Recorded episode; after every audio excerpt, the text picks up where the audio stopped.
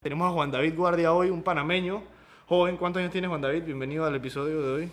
Bueno, primero que nada, gracias por, por invitarme y por recibirme aquí en Dímelo Podcast. Gracias a ti Eh, por, por venir, en verdad, el no, apoyo. Para mí siempre es un gusto eh, poder compartir y hablar y más de estos temas que me apasionan.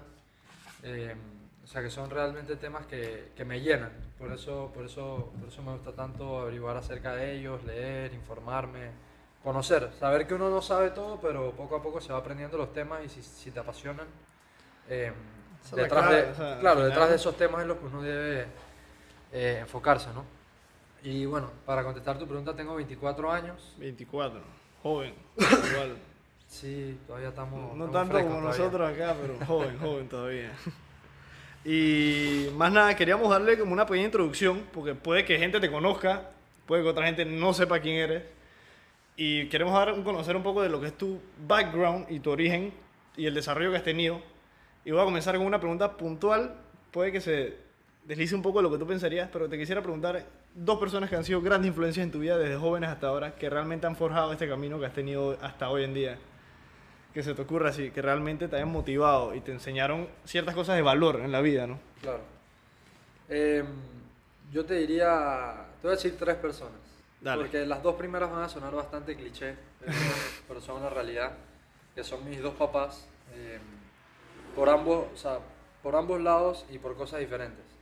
Eh, mis papás se separaron cuando, estaba, cuando yo estaba bien pequeño, de tres años. Entonces, eh, la relación que tenía con cada uno de ellos era por fuera. Con Aparte, papá por un claro. lado, con mamá por otro lado. Y desde cada siempre, uno- porque las memorias de esa edad uno también se acuerda poco, ¿no? Sí, claro. Entonces, de- de- de- desde muy pequeño, ¿no? Entonces siempre lo viví así, pero cada uno me influyó de una manera muy diferente y muy especial. Em, mi papá, mi papá me influyó en el que él siempre fue una persona muy de dar, entonces muy altruista. Él viene de un pueblo que se llama Antón y a pesar Mm. de que él nació allá y a pesar de que él salió allá, él nunca paró de regresar y de, de- siempre transmitía lo, lo poco que yo compartí, o sea, porque como vivía con mi mamá, con el que menos compartía era con mi papá. Pero Tenías yo- mucho más tiempo con, claro, con con mi tu mamá. mamá. Pero cuando yo compartía con mi papá, siempre eh, él me hacía ir al pueblo de Antón, donde él vivía, porque él iba todos los fines de semana allá cada vez que podía, porque le gustaba siempre como tener presente Conectado dónde- a su origen. Conectado a su origen. Y entonces eso me lo transmitió y, y siempre vi su tratar con las personas. em, no importa el pasar de los años, se seguía viendo con los mismos amigos de la infancia de él. em, el trato a las personas cada vez que podía, eh, extendí una mano y eso fue un mensaje que él me dejó muy claro, grabado desde pequeño, em, que siempre que puedas y hasta cuando crees que no puedes, estira la mano y, y ayuda. O sea, si vas a estirar la mano, que sea para levantar a alguien. Entonces, esa parte eh, de mi papá. Y de parte de mi mamá, yo te diría que es el, el carácter de ella y, y bueno, eh, que digamos que hagan de papá y mamá eh, tener ese carácter y esa voluntad para... Sí, claro, complejo, ¿no? Sí, Ah, para... Por no, menos y- que uno y- lo crea. Sí, y, y tener esa, digamos, esa fortaleza de mente y ese carácter y esas ganas de, de, de echar para adelante y de como dejarte eso de que, de que tienes que esforzarte. Entonces mi mamá me dio ese otro lado que creo que juntos se complementan muy bien. Y una tercera persona que, que, bueno, ya no es alguien cercano a mí, sino alguien que admiro y, obviamente pues nunca conocí, pero, pero igual yo creo que los mentores no tienes que realmente conocerlos siempre y cuando te mantengas conectados a través de alguna vía con ellos, estás aprendiendo de ellos, que es Nelson Mandela, un personaje que a mí me, eh, me inspira Impactó, y sí, me inspira y me impactó por lo que por lo que hizo, por su forma de pensar, por lo que representa. Eh, me siento muy conectado con él. Eh, inclusive tengo tatuado la frase que lo encarna él, que es Ubuntu, que es una frase. Ah, ¿la tienes ahí mismo? Sí. Es el único tatuaje que tengo y es porque me siento representado con el mensaje que él compartía, que en África decían que él era la encarnación de esta palabra, que es un- una creencia colectiva en vez de competitiva. Que esta frase significa yo soy porque nosotros somos y habla de que solamente puedo ser yo en función de los demás. De los demás. Claro. Al final es lo que él dedicó su vida, ¿no? Si uno realmente lo piensa y sentó ejemplo de la misma manera que tus padres, se puede decir, o tu papá, que te dieron la enseñanza mediante el ejemplo, ¿no? Y este Claro. que, aunque no lo conociste, y a tu padre sí en algún momento, ves la diferencia que a veces uno le influencia hasta personas que uno nunca se lo imaginaría, ¿no? O que no hay Claro. conexión, pensaría uno, ¿no? Sí, por, por eso, por eso digo la parte de que por eso digo la parte de que la conexión no tiene que ser meramente física. Eh, hay cosas que trascienden eso y hay cosas que, que si tú te conectas con una persona a través de y hoy día hay tantas posibilidades de conectarse con las personas. Estamos hablando de redes sociales, videos, eh, blogs, eh, escucharlo. Y o sea, todo comenzó tantas- hasta con los libros y Claro, todo, ¿no? Desde claro. el O sea, pasado. sí, ahí está todo, en los libros está todo, pero conectarse con personas eh, por cualquiera de estas vías creo que lo puedes tomar como un mentor porque estás aprendiendo de él directamente, o sea, indirectamente, pero estás aprendiendo de lo que él comparte, de lo que él piensa y, y te vas nutriendo de eso. Sí, al final te enriquece como persona, ¿no? Y te das cuenta de que siempre hay algo que seguir aprendiendo, ¿no? Y entre uno más va viendo, porque el mundo la verdad que es infinito, o sea, y cada vez con la información y la abundancia que hay hoy en día, uno se da cuenta que es imposible, imposible saber todo, o sea, nuestro cerebro no está diseñado para eso. Claro, Pero entre uno más va conociendo y tiene esa hambre como de educarse y de educar a los demás por ese mismo medio, ¿no? Que también a uno lo, lo llena. La verdad es que nos llena compartir experiencias y cosas con los demás que realmente uno puede crear un impacto, ¿no? Y que estas personas realmente te han llevado por un camino que puede que te haya forjado lo que eres tú hoy en día, ¿no? Te quería consultar. Tú, hoy en día, por lo que veo en redes sociales, eres un ilusionista o mago, como siempre, la magia desde joven, si no estoy mal. ¿Qué Sí. te incentivó a comenzar lo que es la magia? Pensaría yo que mejor te dejo hablar, no, te voy ni, a- ni, a, ni a- ni a decir, dale tú. Eh, yo comencé a hacer magia hace 12 años, cuando tenía 12 años de edad. Poco tiempo. Sí, hace poco tiempo ya. Bueno, la mitad de mi vida. Literalmente. La mitad de mi vida he estado metido en, en el arte de la magia. Eh, y comencé porque, como te comentaba, mis papás estaban separados y mi papá se fue a trabajar a, a Tailandia por 5 años como embajador. Mi hermana decidió irse con él y yo me quedé viviendo con mi hermana. quedaste con tu mamá solo. Ajá. Entonces, eh, él me invitó un verano a que pasara vacaciones con él. Entonces, vaina obviamente para mí fue... O sea, no, no lo podía creer. Sí. Y yo dije, mami, voy para adelante. De una. Si voy para adelante, Voy. voy, voy, para allá a visitar a mi papá, me voy a quedar tres meses. Esto fue a los 12 años. Esto fue a los, Alrededor, do- a los sí, 12 años. 12. Fue a los 12 años. O sea, sí, a los 12, recién cumplí 12 años. Y bueno, yo me fui a Tailandia y pasé tres meses increíbles con mi papá. Eh, volví a conectarme más con él porque como te dije no lo veía tanto, entonces hicimos una relación muy bonita y estando en ese viaje conocí a un mago español a través de mi hermana, que era un mago que trabajaba, era un mago que ya se había retirado la magia, trabajaba en la embajada española, pero mi hermana lo conoció y un día estábamos en una reunión de las embajadas y mi hermana me dijo, mira, ese man que está allá hace magia. Y yo obviamente niño, ladilla de 12 años, fui a molestarlo. Un todo truco de magia. un truco de Eh, magia. truco de magia, truco de magia, dale, dale. Que no, no, ya yo no hago magia. no sé truco de magia, truco de magia. No, no me quiso hacer magia. Entonces me quedé con esa espina ahí.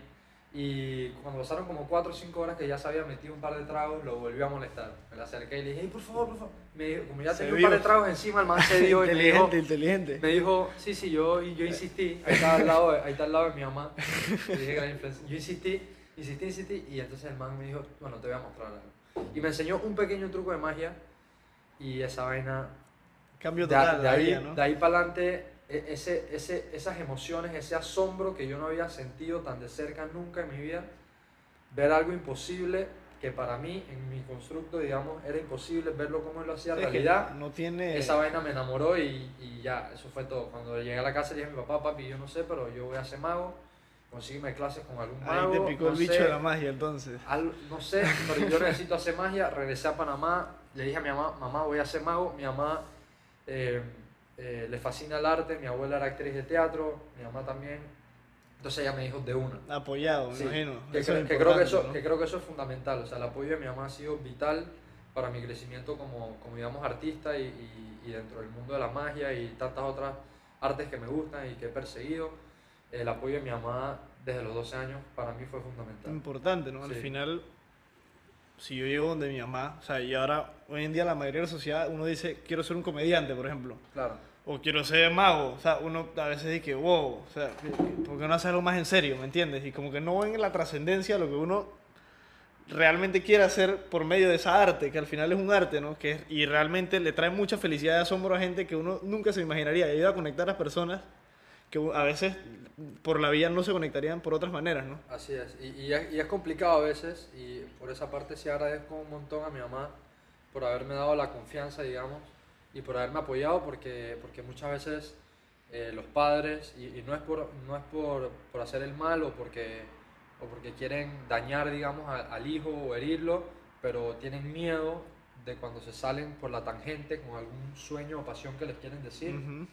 Eh, apoyarlos, pero es por miedo, pues, Es un miedo, por ¿no? querer protegerlos. Em, entonces sí creo que, que el que mi mamá haya dicho desde el día uno, dale, eso para mí ha sido...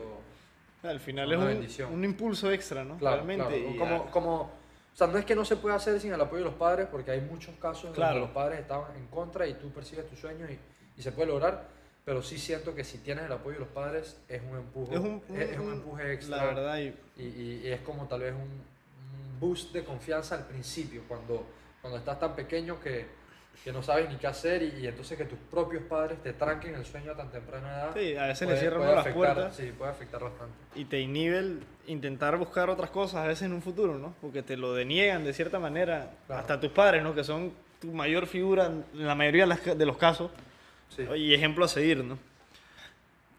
Detrás de esta ruta de mago y etcétera, te has convertido en lo que se puede considerar una figura pública.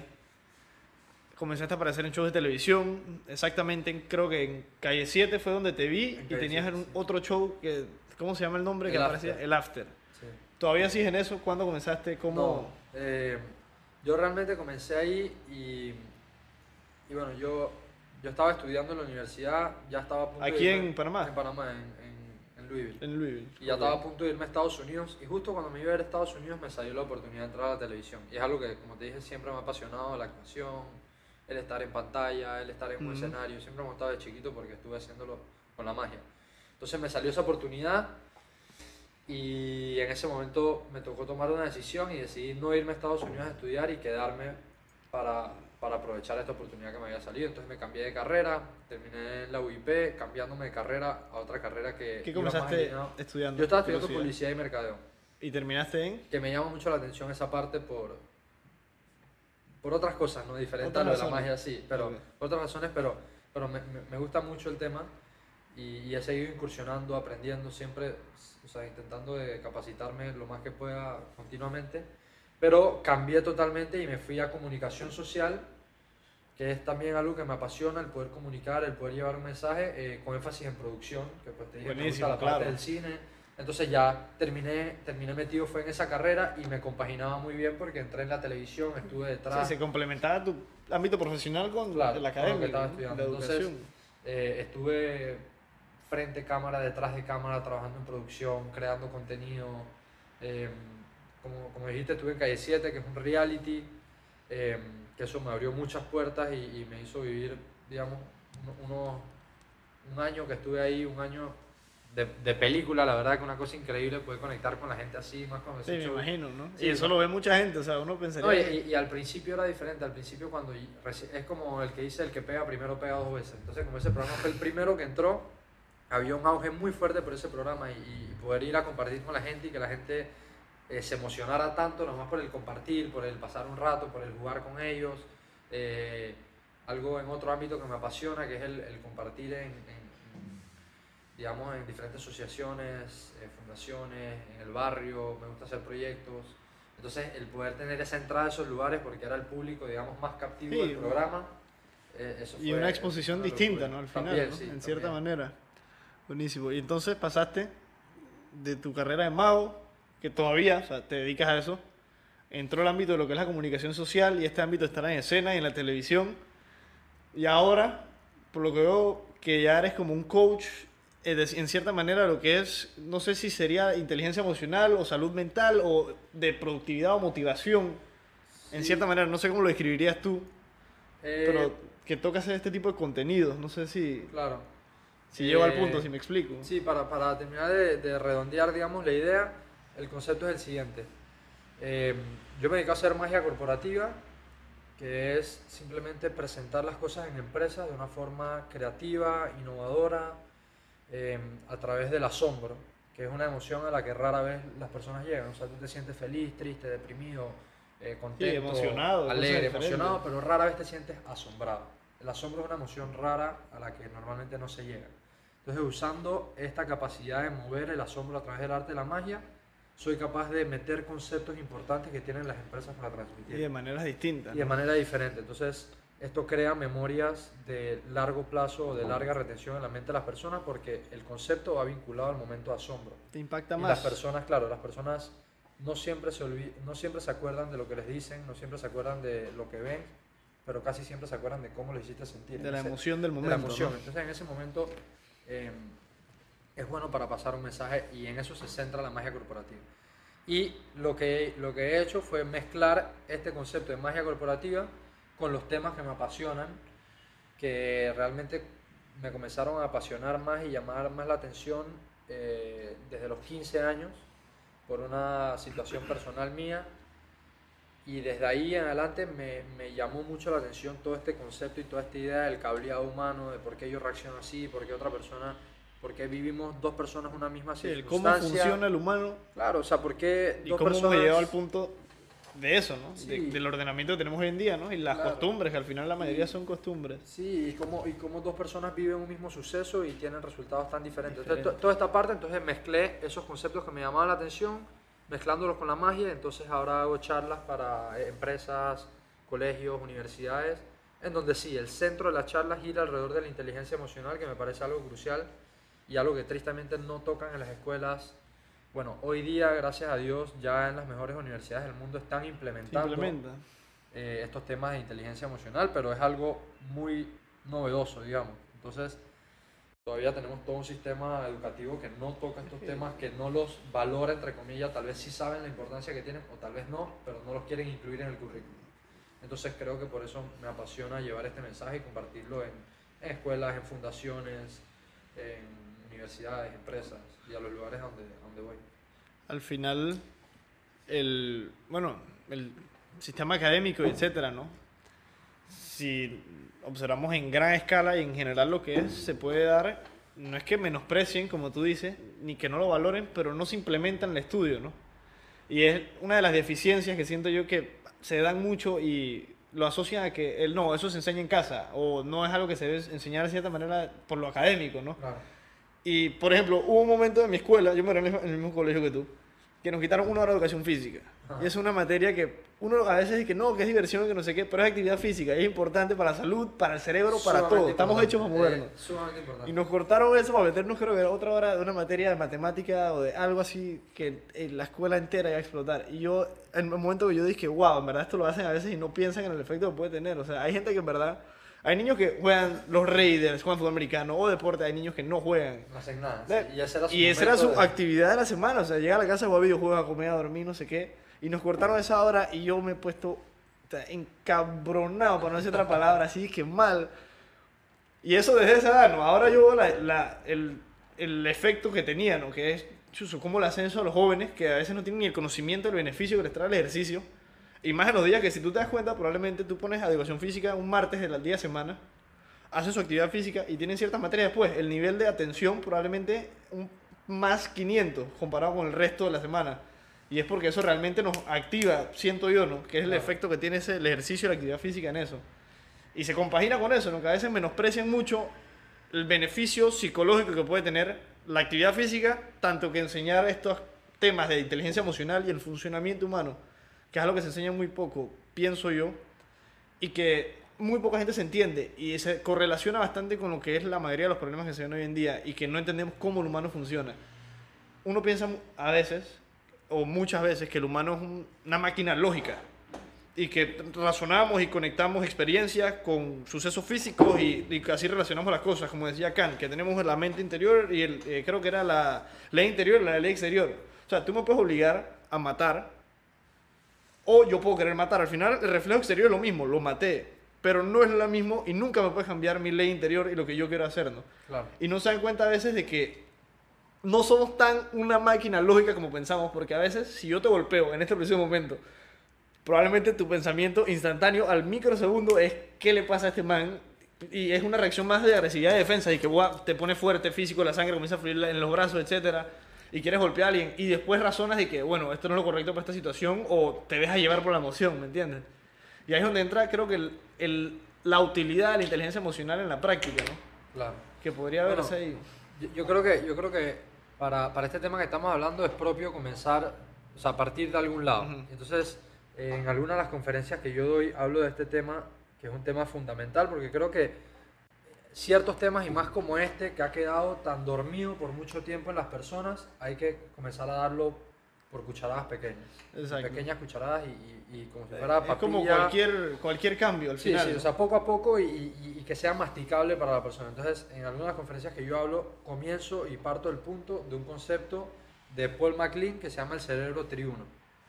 Entonces, el cerebro triuno básicamente es la idea de que tenemos tres cerebros, o sea, no que técnicamente Mm. tenemos tres cabezas con tres cerebros, Y pero no es que físico. está dividido en tres partes y tiene desarrollos evolutivos en diferentes partes de nuestra historia. Entonces tenemos la parte reptiliana, digamos, el cerebro reptiliano, El que primitivo. está desarrollado el primitivo, que tiene todos nuestros comportamientos animales, ir al baño, comer, reproducirse, etc. Este, esta, esta parte del cerebro se viene desarrollando hace 500 millones de años. Entonces es nuestra parte instintiva y viene desde aquellos entonces. Uno que podría decir que la parte más salvaje o animal de es, uno. es la parte, natural. por eso se llama el cerebro reptiliano, es la parte animal del ser humano. Del humano mismo. Y es la parte con la que uno no puede realmente negociar dentro de nuestro cerebro. O sea, en esta parte no se negocia, esta parte hace, se encarga de la supervivencia. Es nuestra parte de nuestro cerebro reptiliano. Luego ahí tenemos el cerebro límbico, que tiene unos 200 millones de años en, en desarrollo, que aquí sucede, digamos, en esta línea que te estoy contando de tiempo, sucede un cambio significativo y es que del cerebro límbico comienza a desarrollarse el lugar donde se van a procesar las emociones.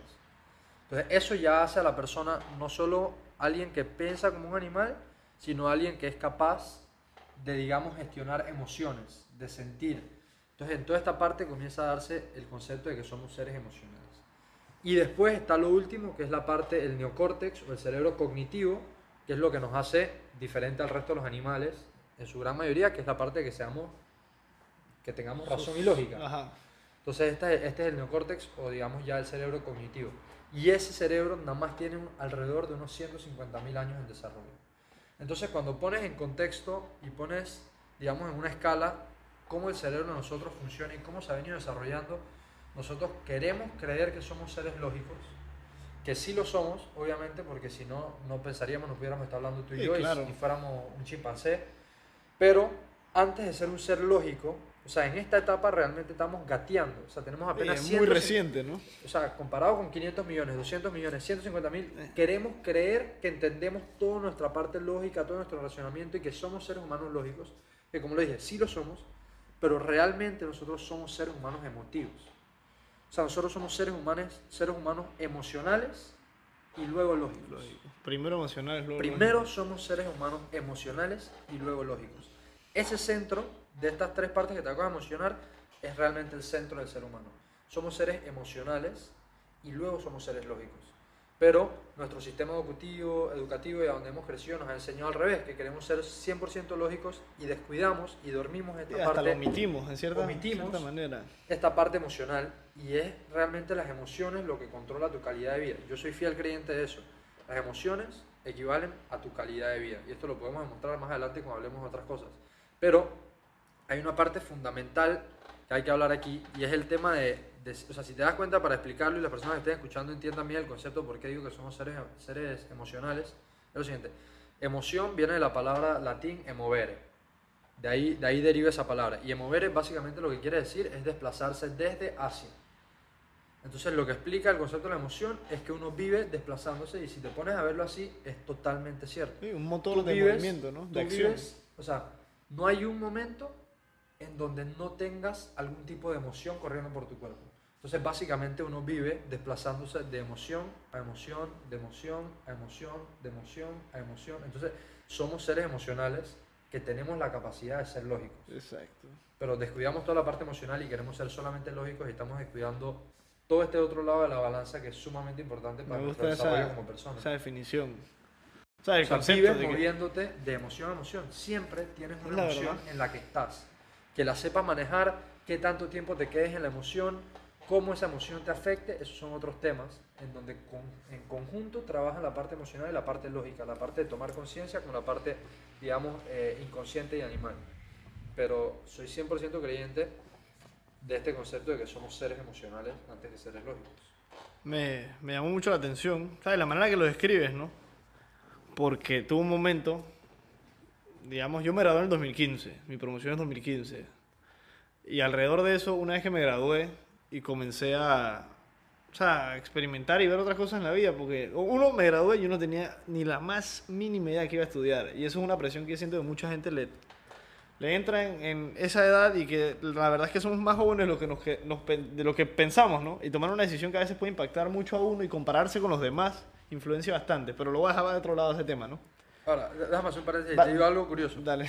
En las, un paréntesis nada más para que siga. En las charlas que doy a, las- a los colegios, eh, hay un cuestionario que ellos responden, todos los estudiantes. Y en todos los cuestionarios, alrededor del 70%, hay una pregunta que dice, ¿cuál es tu pensamiento más estresante en este momento? Y, y las charlas son para estudiantes graduandos, sexto año. Alrededor del 70% habla de la presión que siente de sus padres por elegir una carrera y elegirla ya, y también con la cual sus padres estén De acuerdo, ¿no? De acuerdo. Porque si no, entonces es una presión importante que se le pone a los jóvenes. y que tiene un Por impacto encajar. Tiene un impacto enorme por encajar de que yo tengo que elegir algo que le guste a mis papás, con lo que ellos estén contentos y bueno, pues que yo... Sí, que, que, Me lo que- lo pueda pues. hacer. Que eh, lo que, tripeo. que lo pueda hacer. Que pueda pasarme mis cuatro años y tener mi título. Claro. Y al final, cierto que es como mencionabas que pensamos que somos lógicos y al final somos emocionales y luego lógicos. Es un enfoque que no es el correcto. Y más si uno quiere mejorar lo que es la calidad de vida y si realmente se preocupa por su hijo. No, no puedo jugar parenting advice acá, pero que realmente, y lo escuché hoy camino acá en un podcast de curiosidad de la vida, que uno puede ser, uno no puede ser cualquier cosa que uno quiera hacer, pero uno puede ser todo lo que uno es. Claro. Y es la verdad, o sea, por más que uno lo crea, yo, mira mi, mi, mi contextura física, por ejemplo, yo digo que quiero, quiero ir a la NFL. ¿Tú qué me vas a decir? Dije, ¿qué? Que estás tarde. No, sí, tarde, no, claro, y me faltan como 100 libras encima, ¿no? Lo que te digo es que al final pensamos que no es que no es una limitación de que, ah, entonces no puedo hacer lo que yo quiera hacer, pero conócete, date cuenta qué te apasiona y te das a dar cuenta qué es lo que puedes hacer con eso, ¿no? Y ahí entra el factor de lo que es el ser introspectivo, creo que fuera la palabra, ¿no? Sí. Y realmente dedicar el tiempo a pensar y a ver qué es lo que quiere hacer uno y comunicárselo a sus familiares, etcétera, y no ver qué quieren los otros que tú hagas para como que amarrarte a algo que va a ser un peso que con el tiempo va más y más y más incrementando esa carga, ¿no? Y que puede hasta dañar la relación con tus padres en un momento que imagínate que yo hoy, eh, digamos que no, y es un ejemplo hipotético, pero a mí me obligan a estudiar, yo estudio Derecho, estoy en Panamá, estoy en mi último año de la carrera. Pero a mí me hicieron estudiar eh, finanzas, algún tema por el estilo, que me, ya, lo puedo estudiar, pero no es algo que me apasiona realmente, ¿no? que Claro. lo podría hacer todos los días de mi vida. Y que yo voy y me aguanto mis primeros dos años de universidad, que pereza, las notas no son muy buenas, rendimiento no sé qué, pa, pa, pa. Me gradúo y trabajo 10 años en una empresa que para nada lo estoy disfrutando. O sea, sufrimiento total. Estoy ganando decente o bien, digamos, pero no estoy satisfecho con mi vida. Y en 15 años yo estoy estresado, bravo, no sé ni por qué. Y son cosas que con el tiempo se van cargando y que están en el subconsciente, ¿no? Claro. y que tiene un efecto a veces que uno no lo quisiera, pero uno subconscientemente puede hasta agarrar una bravura o estar realmente no de acuerdo, o sea, y, y no tiene nada de malo, pero con el tiempo a veces entra la emoción esta que es el resentimiento que uno puede ya tener a sus padres de que me obligaron a estudiar esto en cierta manera y perdí tiempo en mi vida, que es lo que más tenemos ahorita mismo tú, yo y todos los que estamos, bueno, aquí ya y nosotros, que tenemos demasiado tiempo por delante. No. aunque uno no lo crea, ¿no? No, total. Y, y yo creo que es un momento crucial, o sea, y, y tampoco, tampoco es para apurarse, o sea, tú a tus 18 años cuando sales de la escuela, ni siquiera tal vez hasta cuando sales de la universidad, ¿no? ¿Cuántas personas hay que estudiaron algo y nunca lo ejercieron porque se dieron cuenta en el camino que no es lo que les apasionaba y se cambian? Entonces, pero sí creo que al momento de tú decir, a esto es lo que yo me quiero dedicar por el resto de mi vida, debe ser algo como cuando te pruebas un zapato. Y a lo que me refiero es que no te apriete en el sentido de que emocionalmente hablando no te apriete esa elección que estás tomando. O sea, no vale la pena sacrificar tu salud emocional. No vale la pena sacrificar tu salud emocional por perseguir algo que no es tuyo. Yo pienso que cada uno de nosotros realmente tiene algo que en el fondo nos apasiona. Y, y creo que ese es el verdadero poder de cada persona. Encontrar, preguntarse. O sea, y, y, y, y es, también hay veces que, que cuando hablo, digamos, eh, en- y esta parte lo hablo mucho con jóvenes, me dicen, pero es que yo no sé, yo no sé qué quiero hacer. Yo no sé qué quiero, yo no sé qué quiero hacer con mi vida, yo no sé a qué me quiero dedicar. Ok, ¿cuántas veces al día te lo preguntas? Cero. ¿cuántas veces tú te despiertas en la mañana y te dices, ¿qué quiero hacer? O sea, ¿cuántas veces conscientemente buscas? No es preguntárselo dos veces. Eso Es buscar una respuesta a la es pregunta. buscar una respuesta y una respuesta se busca haciendo pequeñas. ¿Qué me gustaría hacer? Ah, medio que me gustaría esto. Comienza a probarlo, comienza a probarlo. Exactamente. En pequeñas dosis, en pequeñas dosis y te darás cuenta. Pero muchas veces dicen, no sé qué quiero hacer, pero se lo han preguntado tres veces en toda su vida. Entonces, creo que es fundamental eso que al momento de elegir, o sea, puedes hacer lo que tú quieras, ¿no? obviamente. Y hay muchas, muchas formas de hacerlo y hay gente que vive haciendo algo que no es su pasión por 40 años de su vida y no pasa nada, se puede hacer. Sí, claro.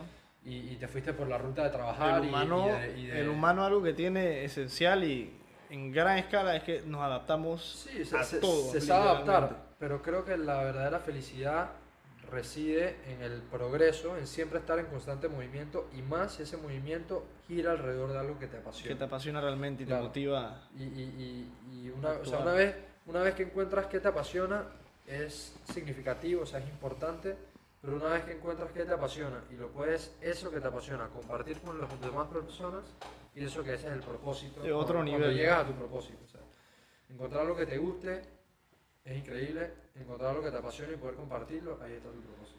Es que al final, tú digamos que eres un mago, bueno, lo eres, y vas a un show, el show más grande de tu vida, digamos que tienes alguna contratación o algo, o sea, tienes una- un evento que es prioridad número uno, esto me va a cambiar mi vida, etc.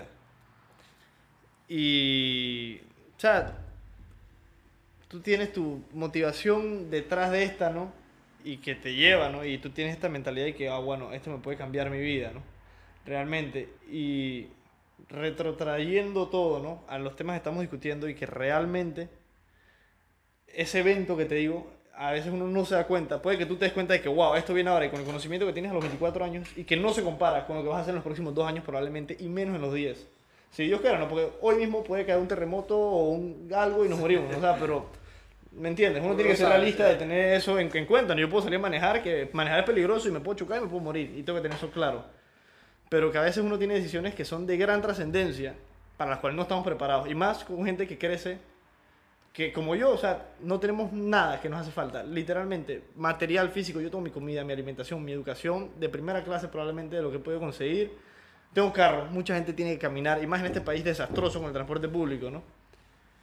Y que crecen sin tener que trabajar por nada 18 años y después tienen que tomar una decisión en un año de que ah, ahora tengo que hacer algo para mantenerme haciendo algo y nunca he hecho nada o nunca he tenido que trabajar por nada de lo que he tenido. ¿Cómo tú vas a saber? Me explico. Y a veces yo siento que esa presión es injusta por parte de los mismos padres que crían a uno, ¿no? Y después le ponen este evento tan trascendental que puede que tú lo entiendas y que yo lo entienda. Y no digo que somos superiores ni nada, pero que hay gente que realmente se da cuenta de a veces de que esa decisión, y yo hace tres años que yo estaba en la universidad, en mi vida, o sea, eh, todavía, o sea, yo te digo la sinceridad, con sinceridad de que yo me di cuenta que yo realmente estaba apasionado por el derecho probablemente hace un año máximo, o sea, Claro. máximo. Y, Y- estuviste y navegando es- esa carrera por mientras y viendo, conociendo. Uno entra y a veces, de que, que pereza ir a clase. O sea, ahora es que, ¿por qué voy a faltar a clase si yo quiero aprender esto? Y prefiero aprender en la universidad que tener que trabajar más por fuera, si te soy sincero, así mismo. Claro. Y que uno aprovecha, que escoge los mejores profesores que uno puede escoger, etcétera, etcétera, etcétera. Pero es una decisión de tanta trascendencia que yo en el momento de tomarla, en el 2016, que yo, en el 2015, que yo, yo apliqué a la universidad en Estados Unidos. Te voy a contar mi historia. Y yo quería estudiar administración de negocios. Creo que era, o sea, no, no sabía qué estudiar, te voy a ser sincero, pero era algo de negocios, que es normalmente lo que bastante gente escoge porque es algo lo más llamativo. A los negocios, la empresa, no sé qué, vestirse lindo, negocios, dinero, claro, lo asocian con eso, ¿no? Pero realmente no sabes si es algo que te va a llenar, ¿no?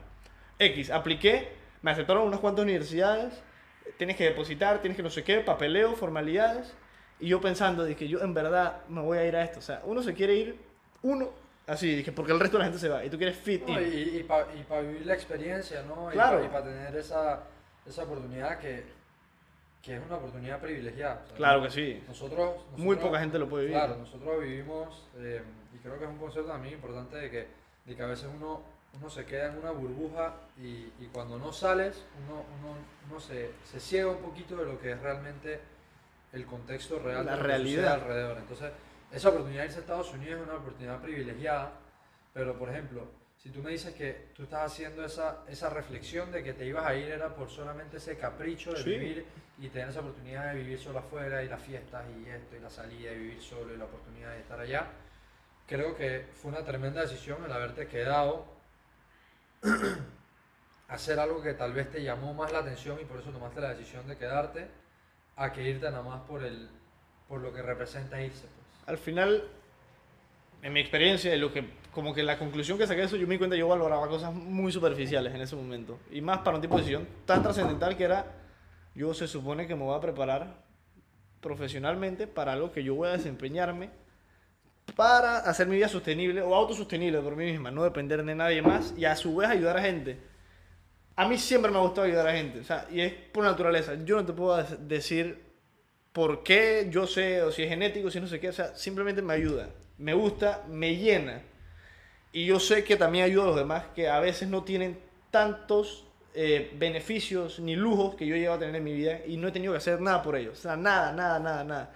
A veces que la gente se queja y se menosprecian, no, que mi vida es un desastre, que no sé qué. Y es que tú lo pones en perspectiva, es que tú existes. O sea, es que los odds de que se dé tu existencia son nulos, para no decir más nada. O sea, nulos.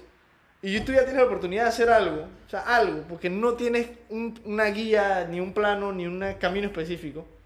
Es el camino de, de- de descubrirse, pienso yo, ¿no? Ya es como uno se va dando y uno se va expresando a sí mismo entre más se va descubriendo. Y yo me di cuenta que yo tenía un pensamiento muy nihilista en ese momento. Y era, ¿para qué yo voy a estudiar algo? O sea, y, eh, hablando de los negocios, que creó el humano si al final todos nos vamos a morir. O sea, un pensamiento así, que 100% sencillo, de que ¿para qué yo estudiar esta vaina si en verdad... ¿Qué me va a llenar esto si yo sé que es una invención humana ¿verdad? y en la sociedad, bueno, la sociedad es una invención humana, ¿no? Y todo lo que tenemos acá, pero ¿para qué yo estudiar esto si en verdad no tiene valor? O sea, al final lo que importa es que echar cuentos un rato con el amigo o ir a fiestear y la conexión esa, ahí tú sentías esa conexión o ayudar a alguien, ¿no? Y después fue, y así lo encuadré, dije, fui a la USMA, o sea, te voy a decir, después apliqué, yo fui el 28 de diciembre de 2015 a la USMA, 28 de diciembre, presenté mis papeles así mismo, pap, la cosa de Estados Unidos tachada, totalmente, repentino me decidí por derecho y quedarme en Panamá. ¿Por qué? Porque yo sentí que con el derecho era una herramienta que yo podía ayudar a más gente, aunque no lo crea, que está en necesidad, y más en países de Latinoamérica y en todo el mundo, lleno de corrupción y de porquería y de gente que no hace las cosas como se deberían, que no son conscientes del efecto con otros. Y sentí que era una vía para poder realmente expresar y que me llenara a mi vez ¿no? lo que yo era y con lo que yo podía ayudar a la gente que tiene muchos problemas en sus vidas diarias. ¿no? Y que realmente siento que es el rol que debería tener un abogado muchas veces y no es el enfoque del dinero ni del el, el señor en saco que vive, tiene la oficina de la esquina y que es el prepotente y que es el arrogante y que sabe mucho y todo, ¿no? A mí no me llena saber mucho, me interesa, yo soy curioso por naturaleza y me fascina el funcionamiento de que- del ser humano. Pero lo que me llevó por esta vía y a tomar esta decisión trascendental, que yo siento que, o sea, te lo juro, cerré los ojos, tiré la bola al aire y la metí a espalda, así que escogiendo derecho, porque al inicio también no era que estaba seguro, sino que con el tiempo me fui dando cuenta de que, wow, en verdad con esto yo puedo ayudar a gente, aunque uno no te espera, o sea, siendo pasante, yo soy asistente de la una oficina, y tú vas y ayudas, que si el papeleo no sé qué, y te das cuenta a veces del cliente, y tú te das cuenta de la ayuda que tú le das a veces a gente que no tiene conocimiento de estas cosas, te llena, ¿no? Y te hace sentirte satisfecho con lo que haces y con el esfuerzo que tú le dedicas todos los días. Y esa fue mi decisión. Y yo siento que tuve mucha suerte, porque hay gente que realmente le toca golpearse un poco más con el piso y la cabeza y la pared, que estudié esto y me choqué, tú tuviste que cambiar de carrera, por ejemplo. Y te digo mi historia solo como dejarlo como ejemplo, ¿no? Y que todavía, o sea, no es que me conozco, pero me conozco más que ayer, y eso yo siento es un progreso. Claro. Y ya me uno- uno- mantenido uno- constante con uno eso. nunca para de conocerse. Eso es... Nosotros somos unos bichos bien complejos, es lo que Sí, me he dado sí, cuenta, sí, déjame eh, decirte. Ese es un principio yo creo que importante que es que uno nunca para de conocerse. Eh, porque, porque el, cambio, el cambio es algo que es inevitable, entonces eh, siempre estamos en constante movimiento y, y siempre estamos eh, cambiando propiamente, entonces siempre tenemos que estar... Por eso este tema, digamos, de inteligencia emocional, que es el centro de lo que estamos hablando, no es un tema de un día, Para es nada. un tema de todos los Nosotros nos podemos sentar aquí a hablar de estos temas Claro. por 20 horas. Claro, o sea, Sencillo. eh, es un tema de que, de que no es de que...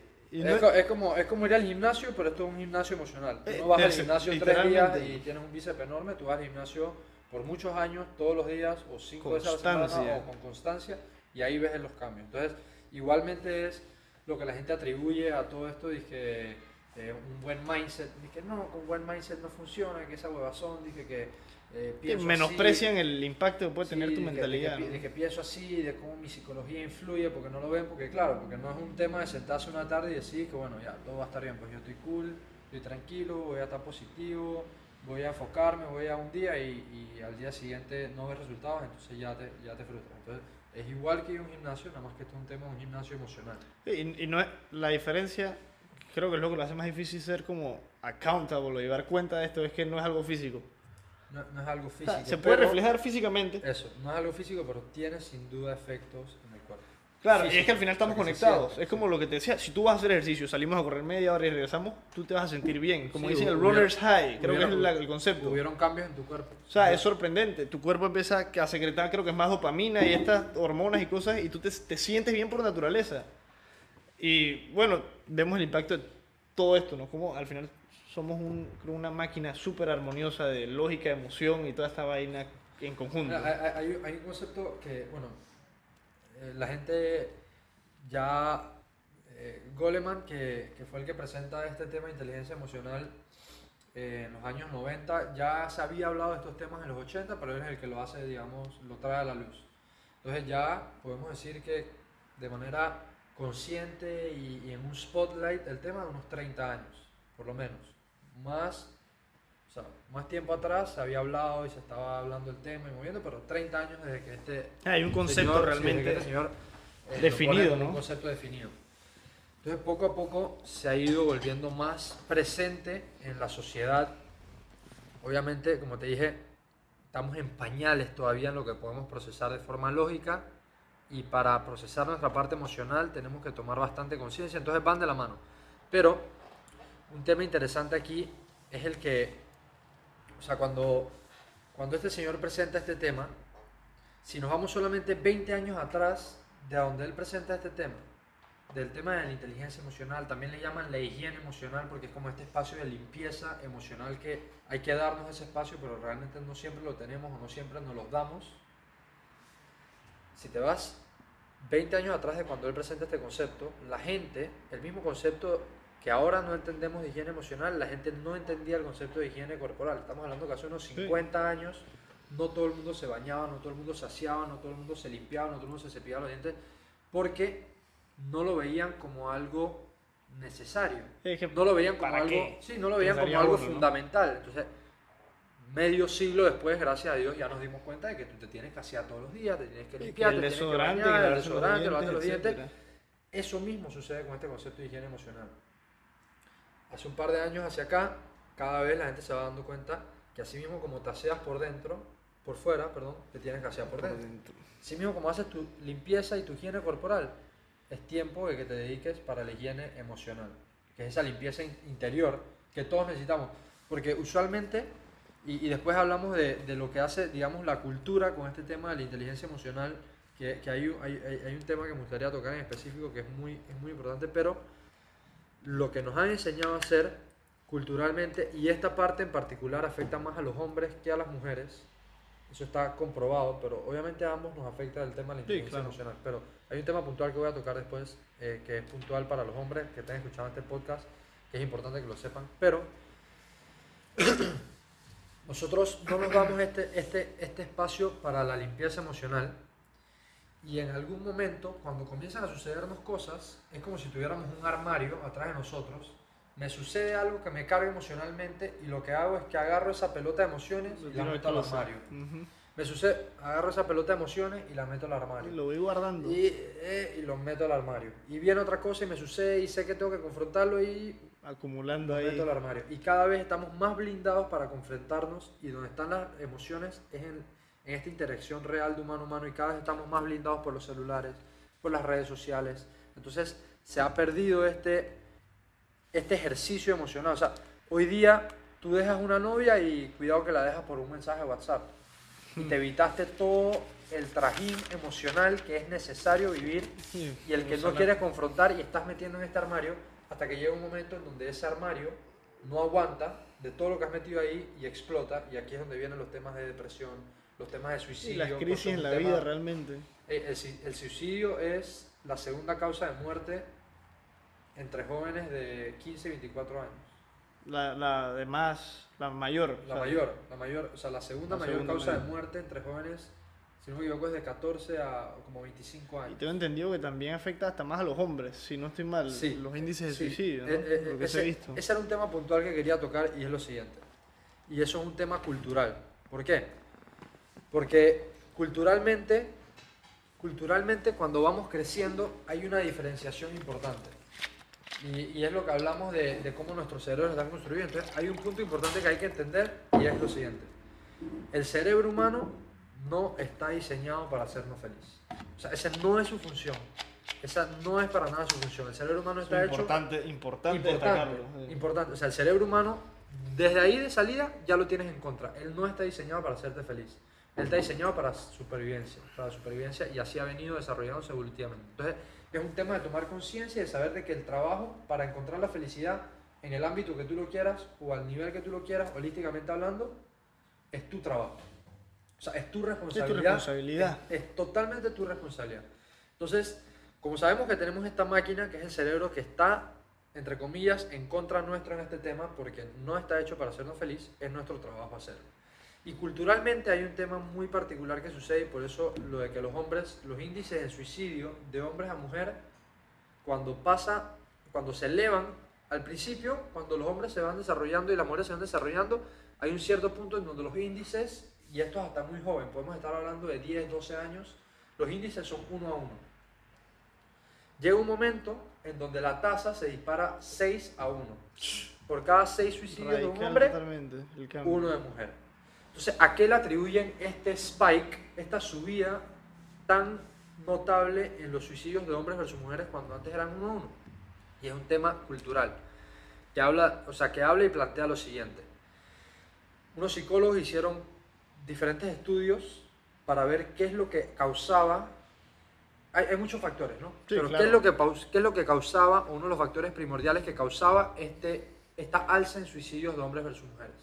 Y se dieron cuenta, evaluando diferentes resultados de psicólogos y psiquiatras, que cuando desaparece el lenguaje emocional en los hombres, se alza Se dispara. el porcentaje, se dispara el porcentaje de suicidios.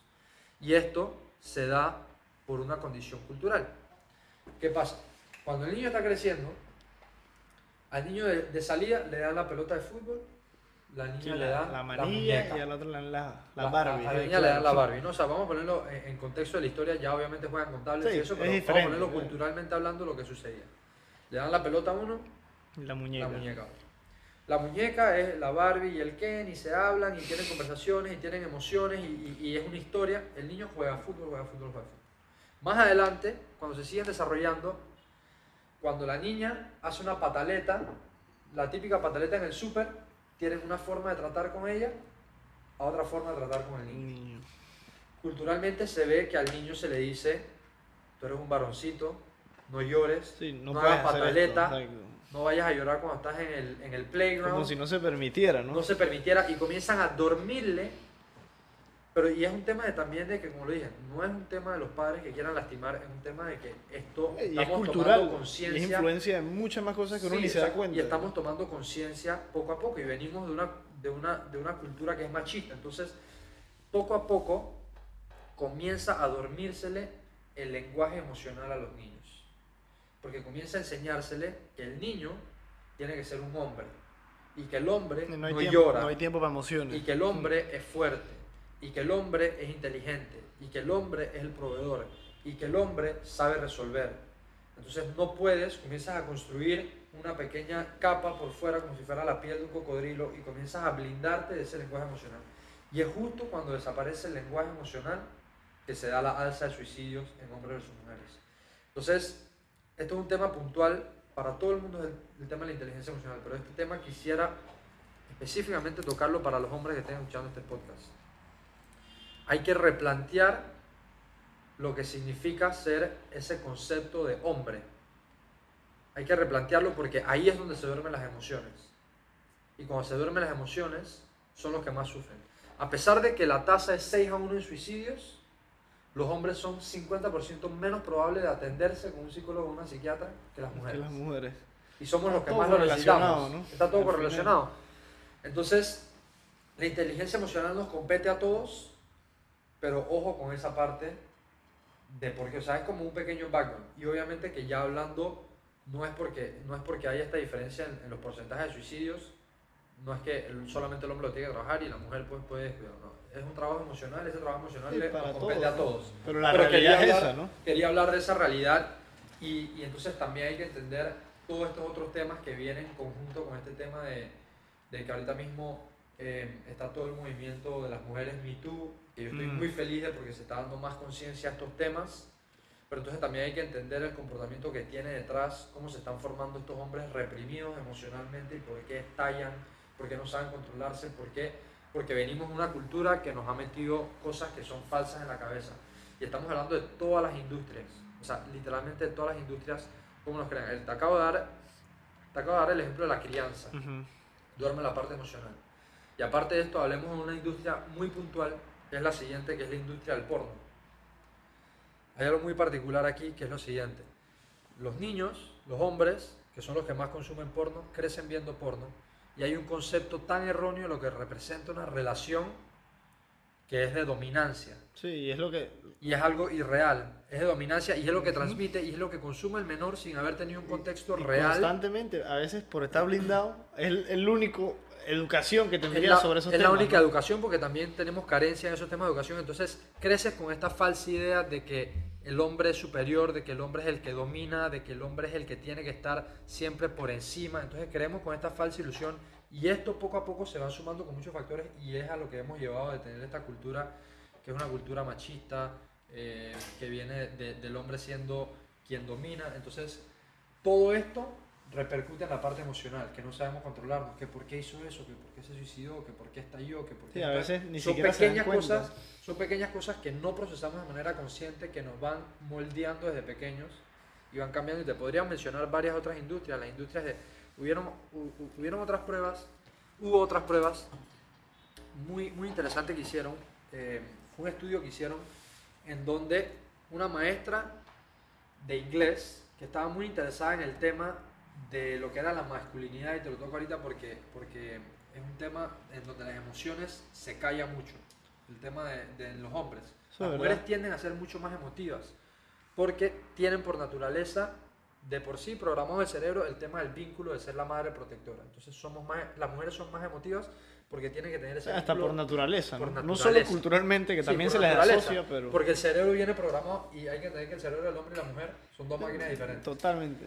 Entonces, pero hubo, hubo un estudio muy interesante que me llamó la atención, en donde esta profesora salió con otras profesoras para hacer estudios y pedían a estudiantes definir cómo era la imagen del hombre ideal. ¿Qué, es, lo que tenía, para ellas. ¿Qué es lo que tenía que ser para ellas el hombre ideal?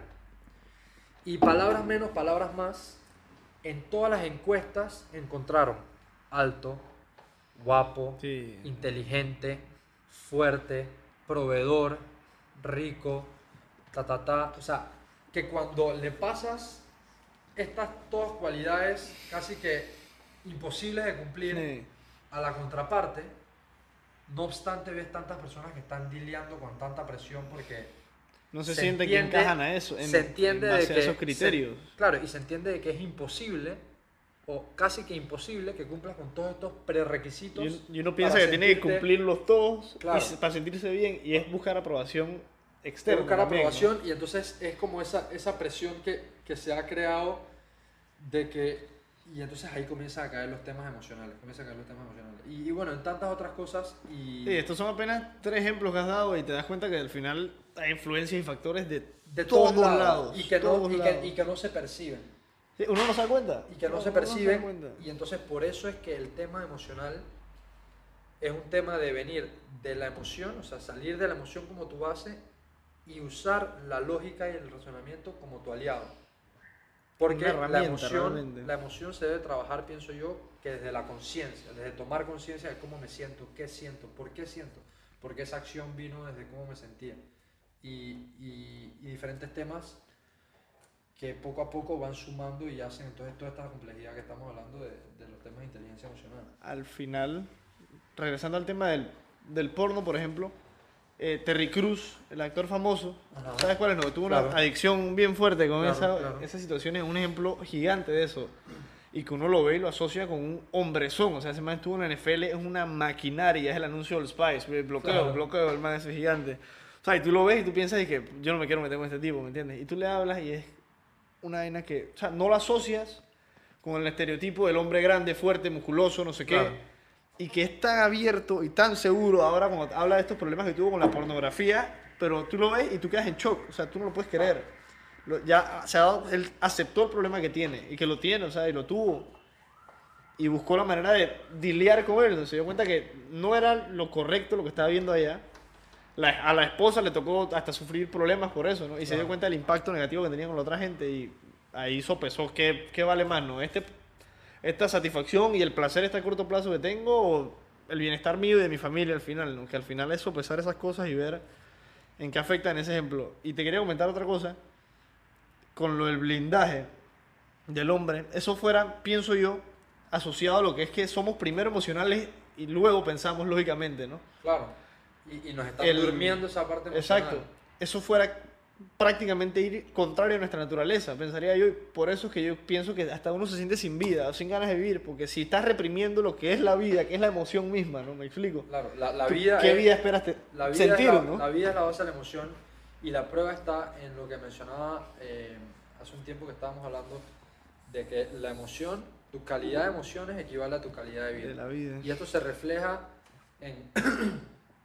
hay, un, hay un concepto que se llama síntesis de felicidad, que después me gustaría hablar de eso, pero a lo que quiero ir es que yo le podría hablar a las personas y preguntarle a las personas que están escuchando que piensen y seguramente encontrarán a alguien, que piensen en alguien que no está en las condiciones óptimas, pero aún así ha encontrado el goce en la vida. Y eso es porque ha sabido calibrar la calidad de sus emociones. Entonces, la calidad de tus emociones equivale a tu calidad de vida. Eso es, eso es algo fundamental y sí, somos seres emocionales. Venimos ahí. Y, y hemos estado hablando de inteligencia emocional y, y para algunas personas tal vez el término es conocido o, o les ha llamado la te atención. decir, Creo que, ¿Cómo lo definirías tú? Ajá, Una definición así. eso, creo que accesible, sería, ¿no? creo que Para sería todos. propio definirlo y en términos simples es lo siguiente. Se conoce que hay varias inteligencias. Entonces, culturalmente, la que más se ha valorado o la que es la que nos evalúa, digamos, en el sistema de educación prusiano, que es a donde viene nuestro sistema de Ujú. educación de 1800, eh, le dan mucho valor a la parte lógica matemática, a la inteligencia lógica matemática.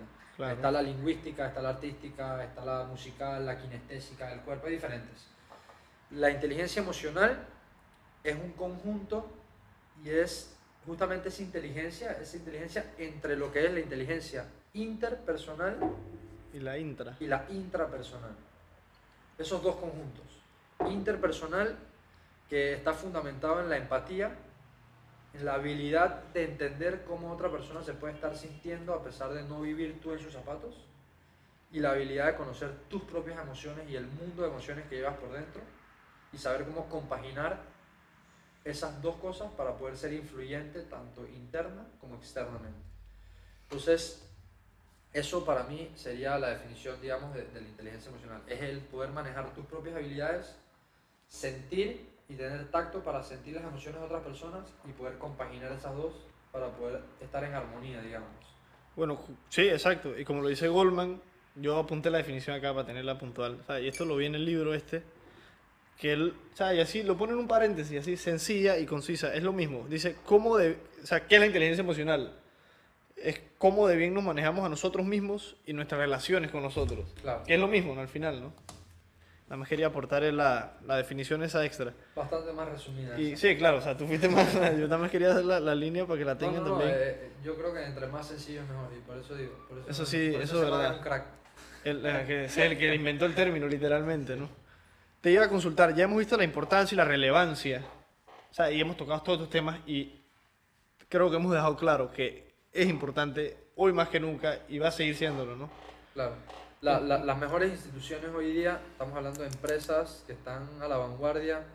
Hasta y- las universidades. Y las universidades, Bastante. estamos hablando de Yale, Purdue, Harvard, eh, Oxford, Facebook, Apple, eh, eh, ¿cómo se llama la otra? Eh, de Jeff Bezos, Ah, Amazon, todo, todo, todo sorprendente. están comenzando a implementar y en los diferentes cargos, tanto para sus CEO, porque a veces la gente piensa que no, eso, yo soy, yo tengo tal perfil, yo soy ya exitoso, Sí, yo estoy no necesito, o sea. yo estoy calificado, yo no necesito lidiar con ese tema, porque mírame hasta dónde he llegado.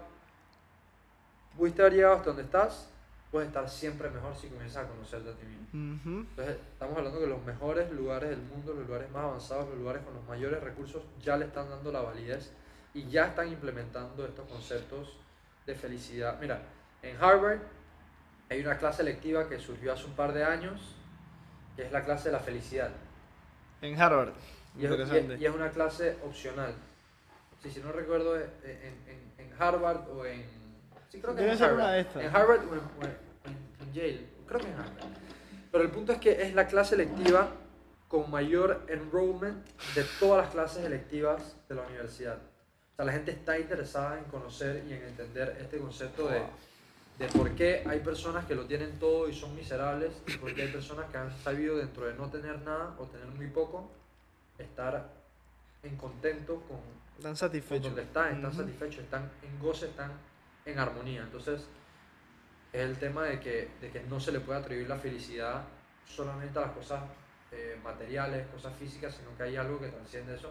Y por eso este tipo de clases y este tipo de conceptos están tomando tanta importancia dentro de estos ámbitos. Bueno, Yale, por ejemplo, eh, creo que lo implementó en su proceso de admisión y todo, que lo, que lo había leído uno de los artículos de, Goldman, que lo había mencionado, y es interesante lo que se van involucrando. Tengo entendido que Elon Musk y todos estos CEOs, Jeff Bezos, etcétera, se ve más la, la...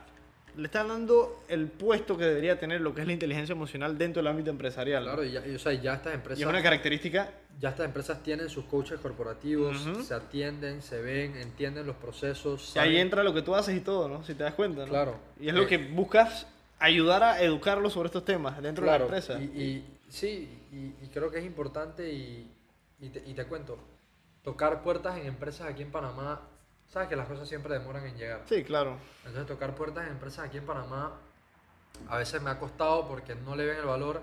Voy a hablarles y me dicen, sí, pero es que esos son soft skills, como les llaman. Sí, son que- habilidades blandas.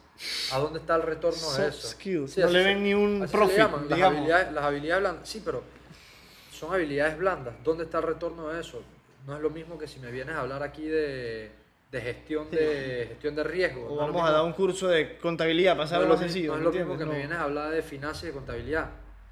¿Dónde está el retorno de estas habilidades blandas? ¿Dónde está el retorno de que mi colaborador sea más feliz, de que mi colaborador esté más consciente? Entonces no le ven el retorno porque no le han dado la oportunidad.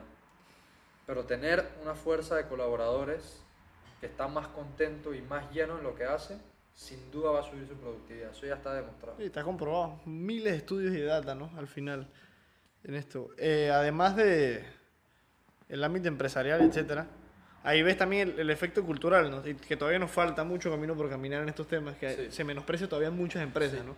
No, y, y, y si nos vamos al, al, al ámbito cultural, viene desde las escuelas. En las Sí. escuelas hay cero ganas de tocar estos temas. Eh, Los evitan y en todo. casa, sí, los evitan. En casa hay ciertas casas donde sí tendrá la bendición de que le hablen de este tema. Hay muchas casas donde no. Yo, yo te cuento algo que me pasó el año pasado, que por temas de privacidad me reservo el nombre del lugar a donde fue, Ujú. pero yo estuve trabajando con jóvenes privados de libertad. Ok. em, haciéndole las charlas que hago y hablándoles de Ah, temas. implementándolo dentro de los centros penitenciarios o en Eh, no, en- es, centros de cumplimiento, es ¿no? un programa para jóvenes que están por ser sentenciados, Ok, están en proceso todavía. En proceso. Detenidos, medidas cautelares, etcétera. medidas cautelares. Y estuve trabajando con esos jóvenes, todos menores de edad, es un centro de cumplimiento, digamos, de menores de edad y ellos están en proceso.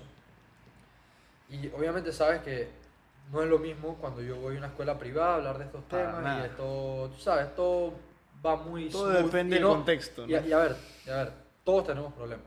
Claro. Y esto va para todo el mundo. El que piense que vea a una persona y que "Chuzo, su vida es tan perfecta, todos tenemos Sí, problemas. eso No es- importa dónde vengas, no importa con cuánto comenzaste, a dónde comenzaste, todos tenemos problemas. Los problemas son relativos a tu vida. Exacto. Entonces, todos tenemos problemas, pero bueno, hay algunas personas que le tocan más difíciles que a otros. Entonces, estos jóvenes, los que te estoy hablando, todos menores a 18 años, la gran mayoría vienen de backgrounds bien difíciles.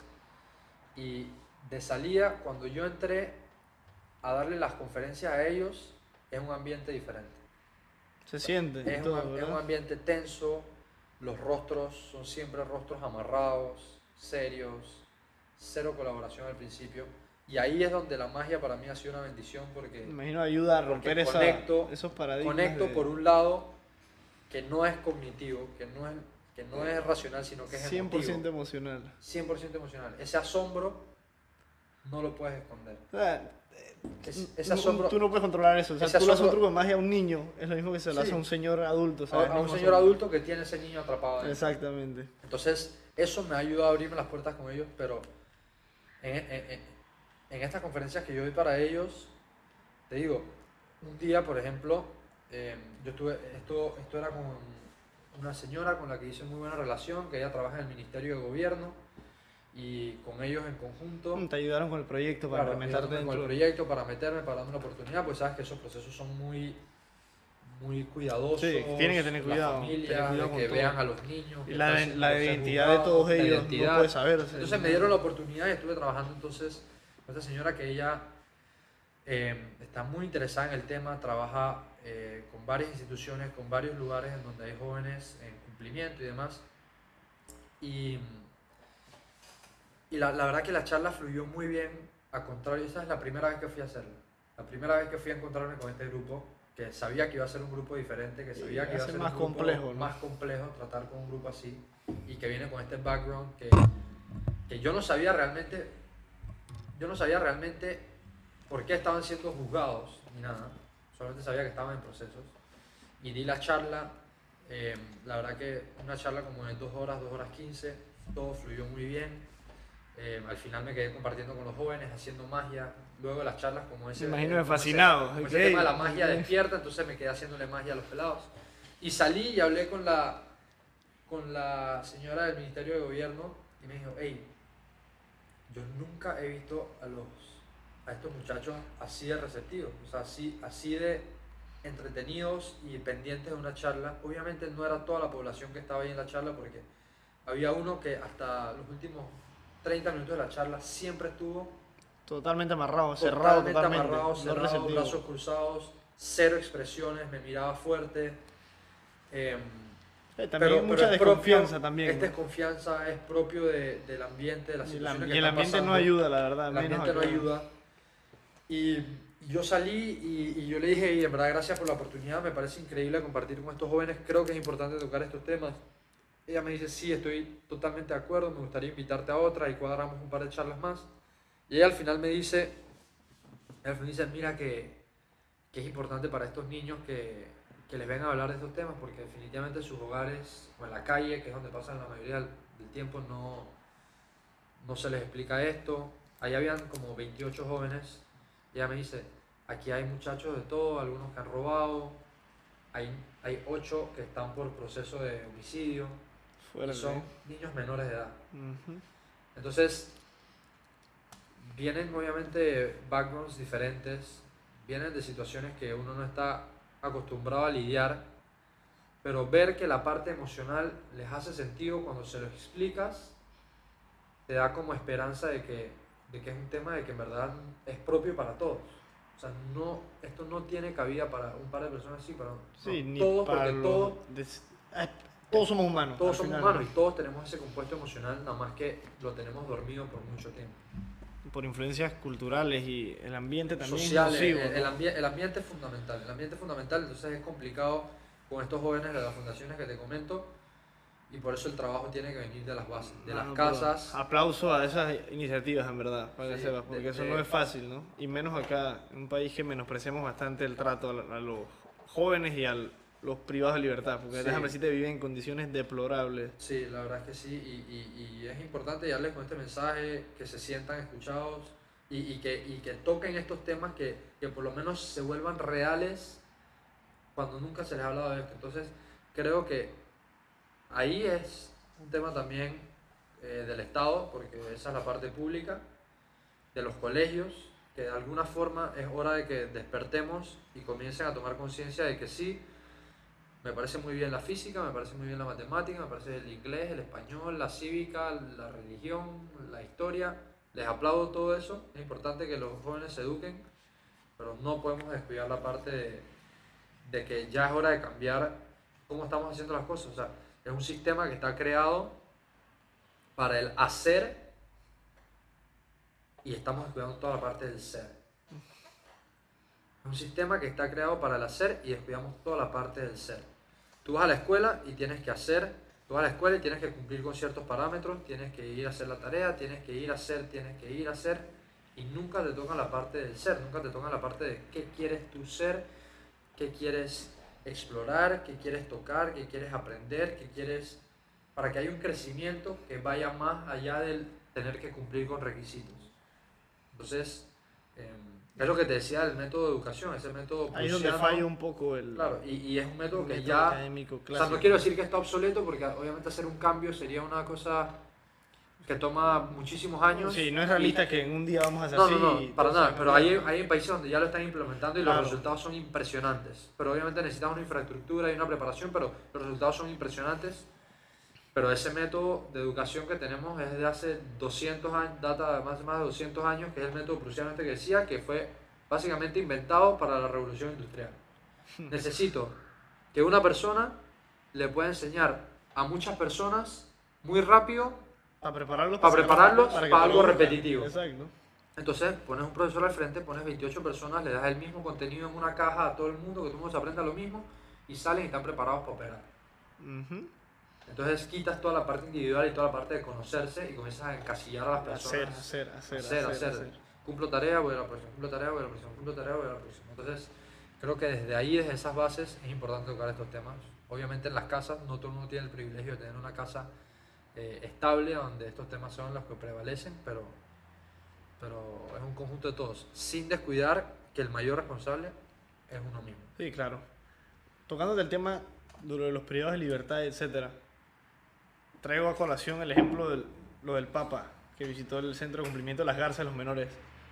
No sé si viste las Sí. conversaciones, el speech a otro nivel Increíble, y cómo increíble. uno la presencia de ese señor es superior, porque ese es Francisco, eh, déjame decirte que irradia felicidad, o sea, No. incomparable ese Papa. Sí, sí. Y dos, su presencia. los jóvenes, los receptivos y las palabras del que habló, o sea, que a mí hay lágrimas, así me salió el peladito Sí, ese, yo no lo podía creer, o sea, no lo podía creer. Yo lloré frente a. Y lo, pusieron, lo pone así al, al joven a hablar, le dieron libertad, no sé si te cuenta, como Sí, nueve le, le. Ya, ya puede ir a su casa, ya está en su casa. Comenzaron a comunicarlos, medida, el sí. no sé si fue el Ministerio de Gobierno o la Fiscalía lo comunicó, pero lo comunicaron. Y te das cuenta de que a veces, no solo lo que tú haces, hasta la iglesia que es tan criticada y la imagen del representante superior de más alta jerarquía de ellos, que hasta vela por estas cosas, ¿no? Y se da cuenta que las menospreciamos mucho y que ellos también son humanos y que necesitan algo de esperanza, ¿no? Y que se- todavía tienen vida por delante, no solo estar encajados y que no es la vía correcta también afectar a otros a veces por beneficio de uno y es lo que se les enseña, ¿no? No tiene nada de malo, pero hay que enseñarles el resto de lo que podrían hacer y que son capaces de hacer mucho. O sea, los jóvenes que le hicieron un concierto, que cantaban, ahí les, ¿sabes? Grabaron desde afuera, porque no puedes Sí. ver la identidad de los jóvenes, pero Sí, desde atrás. o sea, una experiencia. O sea, yo la vi, estaba viendo mi mamá con mis hermanos, mis hermanos ahí en el celular, y yo estaba así, dije, yo no puedo creer esta vaina, o sea. Sí, sí. Eso- No, un- un momen- eso- es- esos son momentos mágicos. Eso es un balde de Eso- agua para todos los políticos de este país y la gente de, la, de los centros de cumplimiento, pienso yo, y de los penitenciarios, y el trato con todo lo que es los privados de libertad, de que se le menosprecia mucho. Sí. Yo tuve una conversación un, un día con Ricardo Francolini, que es relevante acá en Ajá. Panamá por situaciones políticas, etcétera. Total. Y mi- él me comunicó, o sea, y me lo dijo, o sea, una de las observaciones, y me pareció curioso que me lo dijera, porque yo, yo hice un trabajo de la universidad sobre derecho penal, y él me, me- yo me quité la pena, me approach, le pregunté a él si estaba dispuesto a hacer la entrevista, me dijo, dale, perfecto, yo, ah, vamos para el cuero, ¿no? Listo. Y consultándole todo sobre su- sus procesos, tiene unos procesos, etcétera, no voy a hacer información pública, investiguen ustedes, o sea.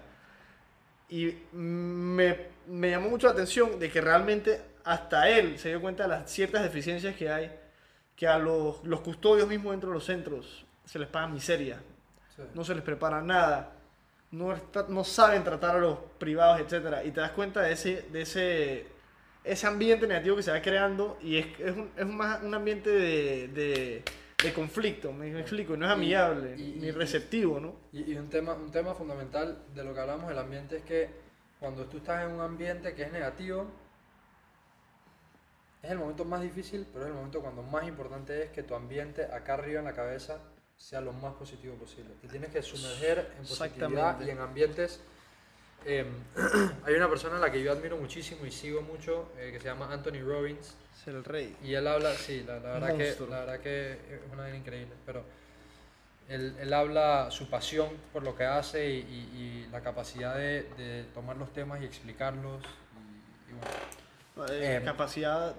Ese es un pedazo de ser humano. O sea, no más Sí, nada. sí, sí, un sí. humano ejemplar. Eh, pero, y, y la misión que tiene, la misión que él representa es algo con lo que yo me, me siento muy, muy vinculado, pero él habla de, de dos temas que son eh, beautiful states y ugly states. ¿no? Entonces, eh, o sea, estados anímicos bellos y estados los anímicos feos, feos.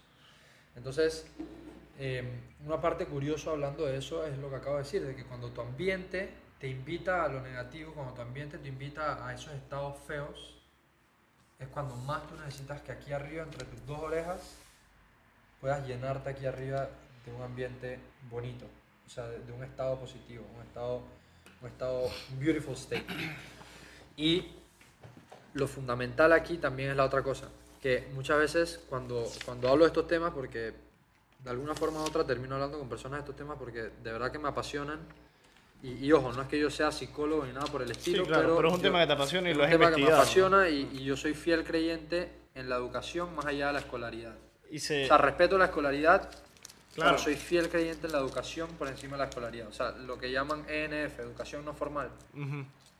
Ahí es, donde El- está, ahí es donde está, creo que yo, el, el- el mayor crecimiento. Pero bueno, regresando a lo que estaba diciendo de que, regresando a lo que estaba diciendo es lo siguiente, que uno no, uno no debe permanecer, uno no debe permanecer, o sea, no es que uno no vaya a sentir, porque dicen, cuando termino hablando con personas de este tema, dicen, sí, pero ¿cómo hago entonces para no sentirme deprimido? Es que uno piensa que no Sí, lo vas a sentir, ¿cómo? que lo puedes omitir. Es que el tema es que como seres emocionales es, es hermoso que sintamos toda la gama de emociones, que te sientas triste, que te sientas feliz, que te sientas deprimido. Te voy a interrumpir un sientas- segundito ahí, porque pienso que también es clave tenerlo claro. O sea, cada emoción, y no es que siempre te sientes igual, hay veces que tú te sientes alegre, a veces te sientes alegre de distintas maneras.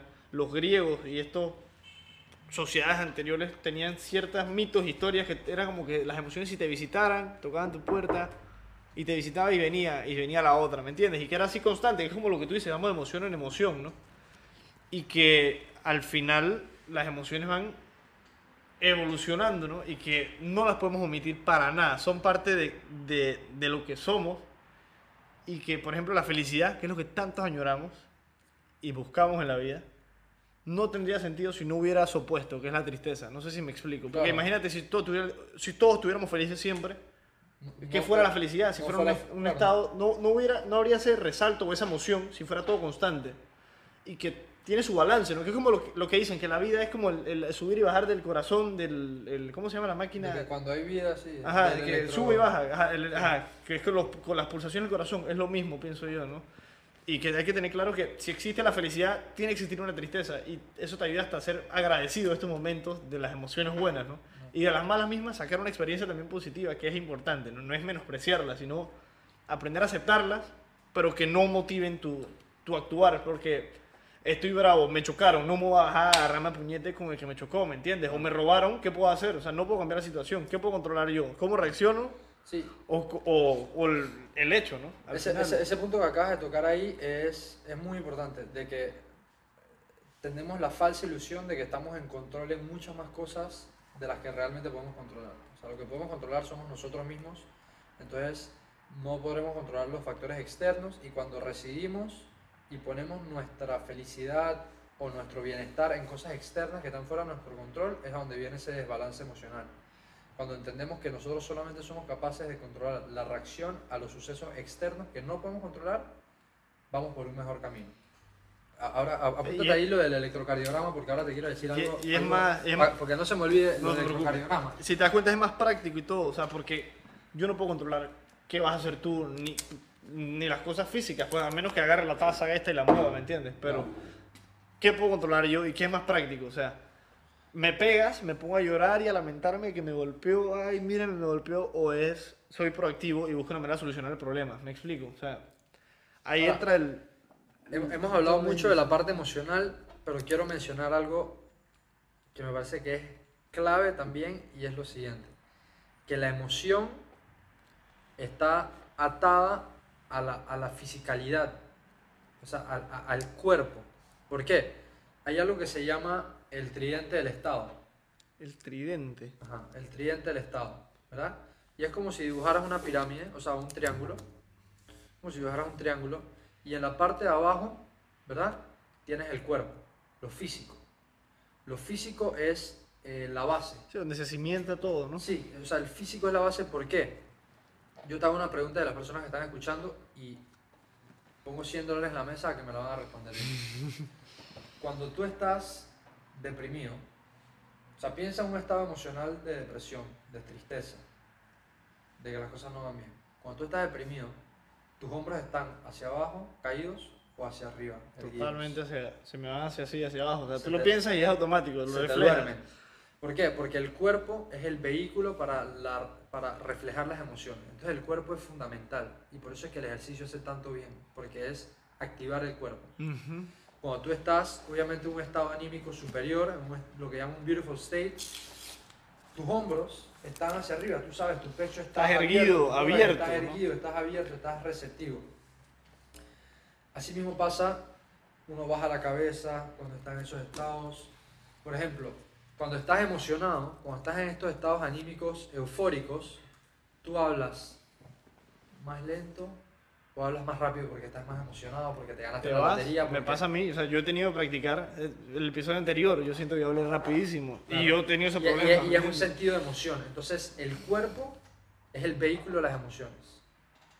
El cuerpo no te miente. Tú nunca vas a ver a una persona que te llegue de hombros caídos que, hey, Ay, sí, estoy feliz". bro, me gané la lotería, man. Estoy tan feliz. Estoy tan feliz. O sea, el cuerpo no puede, el cuerpo no va a lo contrario de las emociones. El cuerpo demuestra y expande realmente la emoción que La emoción sintiendo. misma, ¿no? La Entonces- expresa, ¿no? Entonces ese tridente del estado es la base es el cuerpo, El cuerpo. lo físico, lo próximo es el lenguaje, cómo nos hablamos, qué, Ok. cier- qué tipo de palabras agarramos y elegimos hablar. Esto tiene un efecto, o sea, porque si yo me paro aquí y bueno, más aún que lo estamos haciendo por un podcast, si yo, o sea, ahorita mismo yo me voy a callar y estoy mostrándole a, a Guillermo un poco de señas. Ajá. Ustedes no ven absolutamente nada, no entienden nada, no aprenden nada, no ven nada, no escuchan nada, porque lo que usamos para comunicarnos es el lenguaje. Exacto. Entonces, el tipo de palabras y cómo nos hablamos, el cambio de palabras que utilizamos tanto al interno como al externo, Afecta. afecta nuestras emociones. El lenguaje. Y la última parte es el significado, el, el, el, el meaning que le damos a- al lenguaje que utilizamos. Cuando sucede una situación, ¿qué significado yo le doy a esa situación? Al mismo evento, ¿no? al mismo evento. Para una persona, un fracaso de un negocio puede ser el final, para una persona puede ser una El nueva inicio. oportunidad. Entonces, el meaning, el significado, es lo que termina de componer ese estado emocional. Entonces, estos tres conceptos apoyan el cómo nos sentimos. Y cómo nos sentimos, está bien sentirse arriba, abajo, arriba, abajo, en el medio por un rato, arriba, abajo, moverse entre esas emociones que decimos, que es lo que mencionamos al principio de mover, de moverse entre emoción y emoción. Y no hay problema con sentirse mal emocionalmente. El problema es quedarse ahí por demasiado tiempo. Exactamente. O sea, no está mal sentirse mal, no está mal sentirse deprimido. La gente piensa que voy a, voy a eh, demostrar que no estoy... No, está bien, hay que sentirlo. No, no hay que juzgar cómo nos sentimos, Pero, ¿qué pero el problema es quedarse por mucho tiempo ahí. Ahí es donde viene el problema emocional. Porque estamos todos dispuestos y abiertos a sentir todas las emociones y las vamos a sentir porque somos humanos, Exacto. pero no nos podemos quedar en esas emociones que son los oily states. Hay que darse cuenta que son pasajeras Sí, y darle el significado, como tú dices, ¿no? sí. a cada una de ellas, ¿no? Eh, hemos tocado bastante información de diferentes tipos. Quería traerte a colación porque se relaciona mucho un autor que se llama Rick Hanson, no sé si te suena. No, no. Él establece un libro que se llama Resilient, del, que el- humano o sea, consiste de tres eh, ambientes o tres distintos espectros que es por los cuales se influencia o se afecta lo que hace, que es el ámbito externo, o sea, las influencias externas de uno, el mundo físico y la relación con los otros, mi mundo fisiológico o mi, mi cuerpo, ¿no? Cómo se siente mi cuerpo, como tú dices, y esta expresión de las emociones mismas, y mi mundo psicológico o neurológico, ya la misma composición misma y emocional que entra en estos temas, ¿no? Y que cada una de ellas, como tú dices, ayuda a forjar lo que es el, el- lo que uno vive, ¿no? En el momento. Y que hay veces que uno está en ambientes que son nocivos, peligrosos, y es la influencia que se te está dando por fuera. Y es importante tener un balance entre los tres, porque entonces tengo mi cuerpo preparado, saludable, y a la vez estoy reforzando bien y soy positivo. O sea, no voy a dejar que esto me influencie ni que me dañe lo que estoy buscando obtener o hacer, ¿no?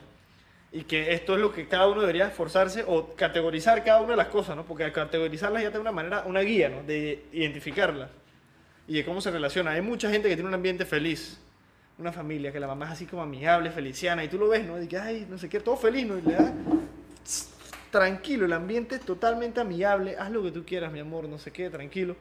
Y el niño cabreado con la vida, así, que chao, no sé qué, y te das cuenta que el problema no es el ambiente, puede que no haga ejercicio ni actividad física, digamos, porque no toma cuidado de su mismo ser ni de su cuerpo, pero también puede que tenga ciertas situaciones que tiene que reforzar dentro de su ámbito neurológico o mental, ¿no?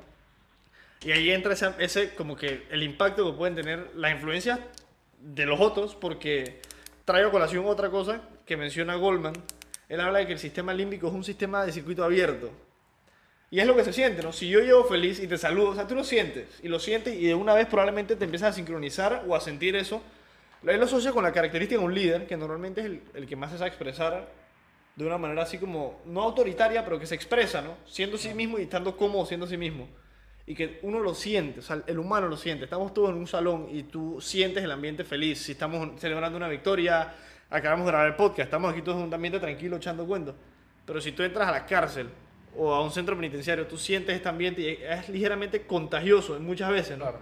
Y ahí entra el rol de, de tener la cabeza fuerte y fría y preparado ¿no? para estas situaciones. Y siento que es una herramienta que no solo para los profesionales, sino para la vida diaria de uno, ¿no? para aprender a diferenciar lo que uno ve todos los días, de que en mi trabajo mis jefes son unos no sé qué, que hablan palabras sucias y que son exigentes, pero no, no se preocupan dije, por, mí, por mí y reforzar los otros ámbitos, ¿no? Ahora, Pienso una, yo. una- una buena noticia aquí, en ese tema que estamos hablando, una buena noticia es que el coeficiente intelectual, que digamos que se mide, ya tiene su prueba estandarizada y, y- y es lo que decía, si no me equivoco, es de, de Einstein, la frase de si juzgas a todo el mundo por su Sí.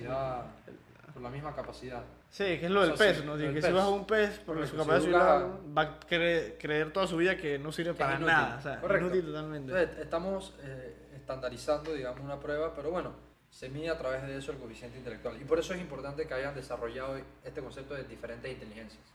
Porque tal vez lo tuyo no es lo lógico matemático, tal vez lo tuyo es la inteligencia espacial. Sí, o el y arte, etcétera. o etcétera. O sea, musical, uno nunca sabe. ¿no? El- la buena noticia aquí es que el inteligente, o sea, el coeficiente intelectual es un poco más difícil de moldear. Si nos vamos a las pruebas de, inteligen- de inteligencia, de coeficiente intelectual, Intelectual. si nos vamos a las pruebas que están estandarizadas, es un poquito más difícil de moldear. Pero la inteligencia emocional tiene a su favor el hecho de la neuroplasticidad, de que siempre, de que siempre se puede mejorar la inteligencia emocional. Hay personas que lo tienen muy innatas, hay personas que desde muy pequeños aprendieron a ser empáticos, que es una de las propiedades principales para la inteligencia emocional, que es saber a veces, sentir. por ejemplo, o por otras cosas uno lo aprende, ¿no? Claro, o sea, por, sí, por ejemplo, por situaciones de la vida, em, algo en algún momento te hace ese cambio, pero lo bueno aquí, la buena noticia, es que la inteligencia emocional siempre se puede mejorar. O sea, tiene, un- tiene una capacidad de expansión siempre a la disposición de uno. En Se el puede- trabajo se en la puede entrenar. Se puede Sí. entrenar sin duda alguna. el mismo autor, coincidencia, ¿no? El mismo autor Heinsohn, él describe estos tres ámbitos del hombre, ¿no? Del humano, y él enseña maneras de reforzarlas, ¿no? Que es lo que enseña a través de todo el libro, y te enseña de que se- él creo que las palabras, la palabra era heal, de sanar en inglés, Ajá. que es H-E-A-L, y dice que esos son los pasos para poder entrenarte a mejorar tu estado mental eh, en el momento, ¿no? Que Hughes fuera la H de having la experiencia, having an experience, tener una experiencia. Claro. Después de tenerla y de sentirla, identificarla, La E de heal- del heal, fuera el segundo paso, es enrich it, enriquecerla. Es un fuego, digamos que la experiencia, prendo el fuego, ahora tira la gasolina a ese fuego para que lo sientas de verdad, Claro. enriquecelo. Luego que lo enriqueces y lo identificaste Para perfectamente, esa experiencia. Exacto. La A de absorbe, absórbelo y siéntelo, que es donde entra el factor de la neuroplasticidad, ¿no? Y que es sorprendente. Si yo pienso realmente, mm, ahorita mismo, por un minuto, estoy feliz, o sea, estoy súper feliz, súper feliz. O sea, mi- literalmente yo puedo reprogramarme para sentirme, no extremadamente feliz, pero lo puedo programar y lo sientes la diferencia, Puedes, ¿no? puedes sentir alegría, que es un estado pasajero, Exacto. es una es tiene su compuesto de felicidad felicidad es un estado felicidad es un estado longevo Ok, alegría esa Puedes diferencia. sentir-. Alegre, pues. puedes sentir alegría que es una emoción pasajera felicidad es un estado como longevo de, de alegría digamos Sí, fuera el... un lugar sostenible Exacto. No la alegría que es el, el pasajero, la El- pasajera. la- la- sí el, el, qué sé yo que estás jugando y ganaste Y que wow, estoy alegre.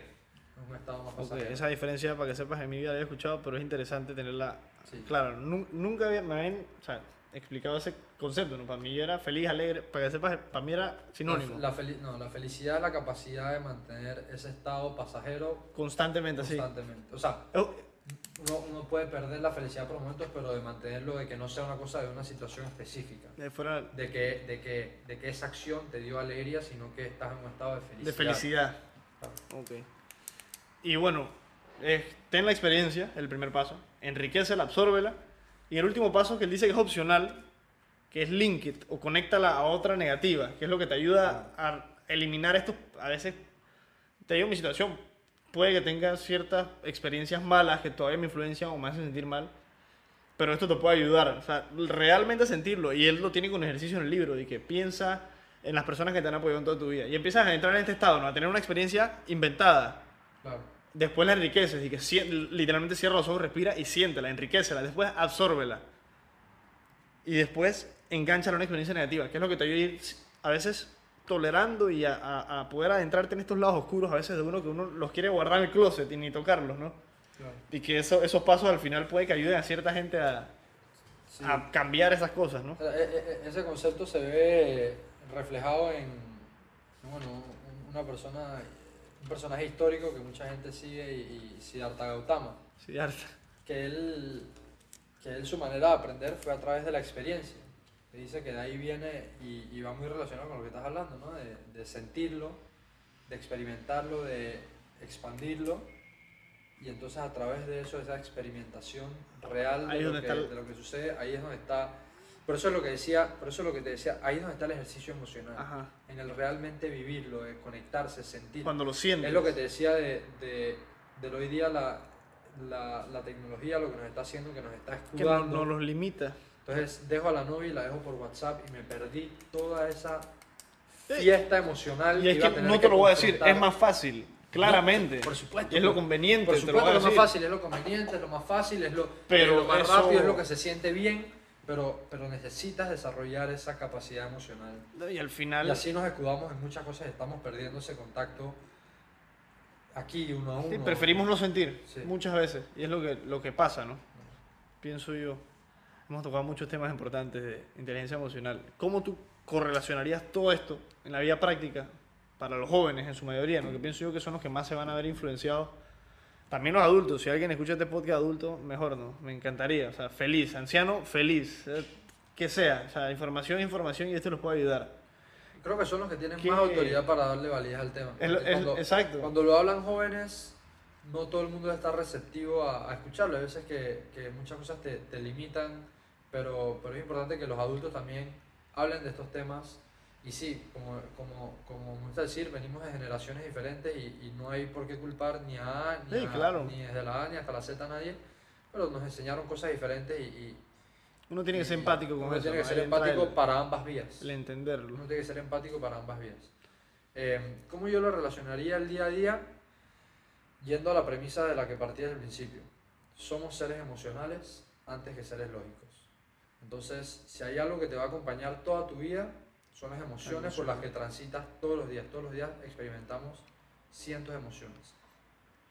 Me gustaría dejar dos cosas que creo que son importantes. Voy a aumentar lo del electrocardiograma Ajá. para que lo tuvieran en mente. Eh, y la eh. síntesis de la felicidad, que los apunté los dos Ah, acá. eh, eh, eso te iba a decir del electrocardiograma. Eh, en el HeartMath Institute hicieron un, un- un estudio muy curioso que es de las diferentes emociones por las cuales transita el ser humano. Como dijimos que el ser humano se mueve de emoción a emoción, Ujú. tú transitas por muchas emociones en el día a día. Entonces ellos hicieron este, este experimento en donde conectaron a personas a un electrocardiograma y a un electroencefalograma Sí, el- Ambulantes. el- lo del cerebro, ¿no? Mente, La, lo- la las energía, ondas, la energía del la cerebro. energía que produce el cerebro, la energía que produce el el corazón. corazón. Los conectaron de manera ambulante a más de 200 personas y las midieron por una semana. Y se dieron cuenta de lo siguiente. A la emoción a la que más recurre el ser humano es a la frustración. Por algo muy curioso, bien. por algo, es a la emoción a la que, eh, la que más describían y a la que más recurrían según las pulsaciones y las tablas comparativas que hacían. A la que más recurren es a la frustración. Y es por lo siguiente, por lo que hablábamos de que uno cree que está en más control de las cosas de las que realmente controla. Entonces voy saliendo de mi casa, hey Guillermo, chucha, ya voy para el podcast, voy a llegar en 10 minutos, doblé la esquina, tranque media hora. Me frustro porque pensé que podía controlar el llegar en esos Sí. 10 minutos. Entonces es muy común... Bueno, el humano, sorry que te interrumpa, nosotros somos malísimos midiendo, calculando los tiempos que nos demora hacer las cosas, porque siempre lo pensamos y te lo imaginas que va a salir perfecto. Uf, salgo, no hay tranque, mi llanta Sí. está inflada, tengo gasolina, llego, me parqueo, me abren la puerta en el momento que llego, subo. los- o sea, con- estoy hablando de con nos Por eso. con los tiempos, con el trabajo, con las amistades. no, te doy el ejemplo nada más. O pe- sea, Pensé que este man me iba a hacer este favor y no me lo hizo. Me frustro porque tenía esa expectativa. Sí, ese uno cambio- asume, ese cambio- porque tenemos cosas. demasiadas expectativas en comparación con las apreciaciones. La apreciación es eliminar esa expectativa y dejar que fluya y que sea. como es. Y eliminamos ese compuesto de la frustración. O no lo eliminamos por completo, pero lo dormimos bastante lo- cambiando de expectativa a apreciación. Entonces, descubrieron que al donde uno más va es a la frustración. Y descubrieron, y en ese momento, el, déjame hacer la muestra aquí nomás para que, para que vean ahí que están grabando. Para allá. Ajá. Descubrieron esto lo siguiente. El electrocardiograma, bueno, pues, no sé si por ahí pondrán una foto del podcast, pero igual se los explico. Dale, dale, Electrocardiograma y electroencefalograma. No sé. Sí, pon Sí, eh, eh, ese. algo, sí. Entonces, cuando estaban frustrados, las Corazón. cuando estaban frustrados era algo así. Ok. Unas ondas eran chicas y rápidas, las otras ondas eran largas, Largas. y más onduladas. No había compaginación, o sea, no, no había, no había química Exacto. entre lo que pasaba ambas aquí arriba y, el lo que corazón. pasaba en el cuerpo. Totalmente. no había química. de- o sea, no hay total- relación alguna. Totalmente desproporcionado y por eso entramos en un estado de caos. Y es a donde más vamos. Y esto le pasa químicamente a nuestro cuerpo tantas otras cosas. Te sientes desbalanceado, no piensas bien, no estás claro. Tiene mucho porque efecto no hay negativo, correlación entre lo que pasa aquí arriba y lo, Lo que, pasa. en el cuerpo. Pero asimismo con este examen, con este proyecto que hicieron, descubrieron que la sensación o la emoción más gratificante que puede generar un ser humano es la gratitud. La gratitud descubrieron que es la emoción más poderosa que tiene un ser humano. Y no estoy hablando de la gratitud de los dientes para afuera ah, gracias. No estoy Sí, hablando no. de cuando experimentas un momento de realmente. gratitud. Porque la gratitud nace en muchísimas cosas.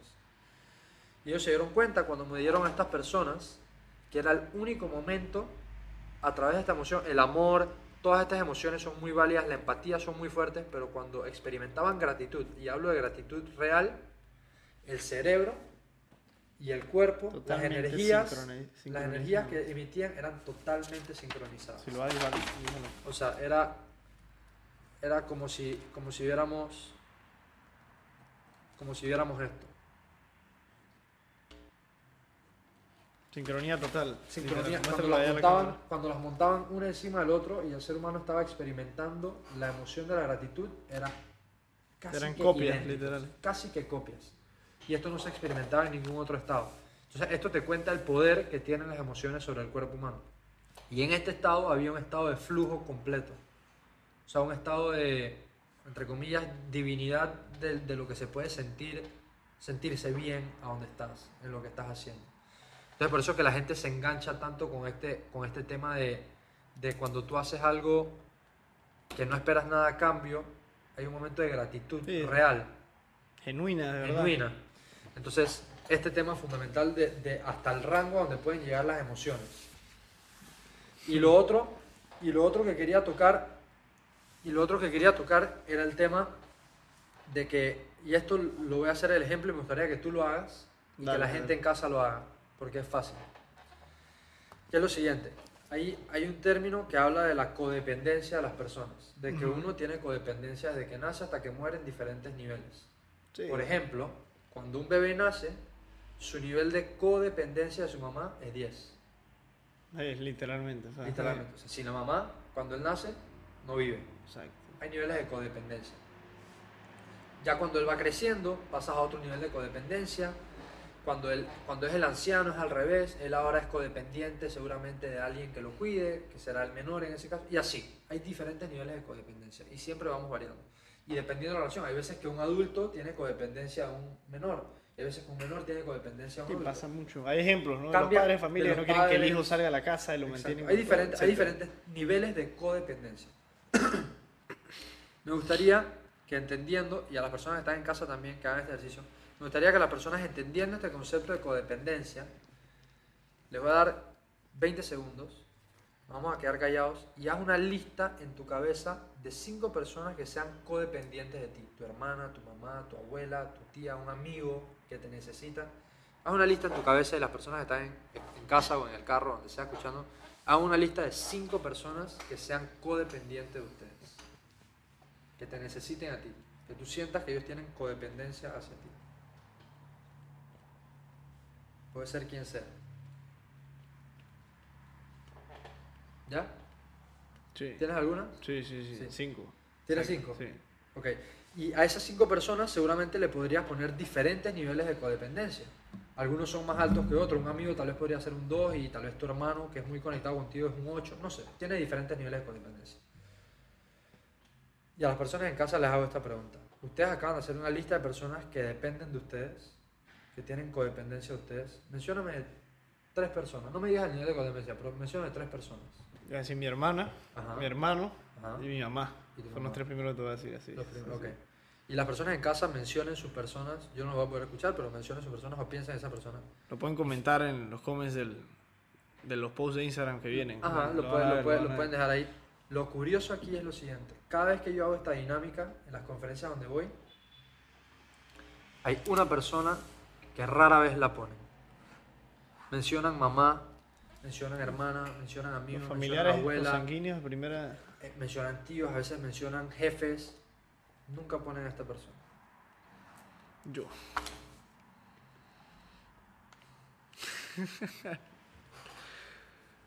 es verdad. Ni lo piensa. O sea, yo no lo pensé para que sepa. No te voy a mentir. Para la gente que no está viendo lo que escribí, la respuesta es. Yo. Es la persona que debería estar arriba en esa lista.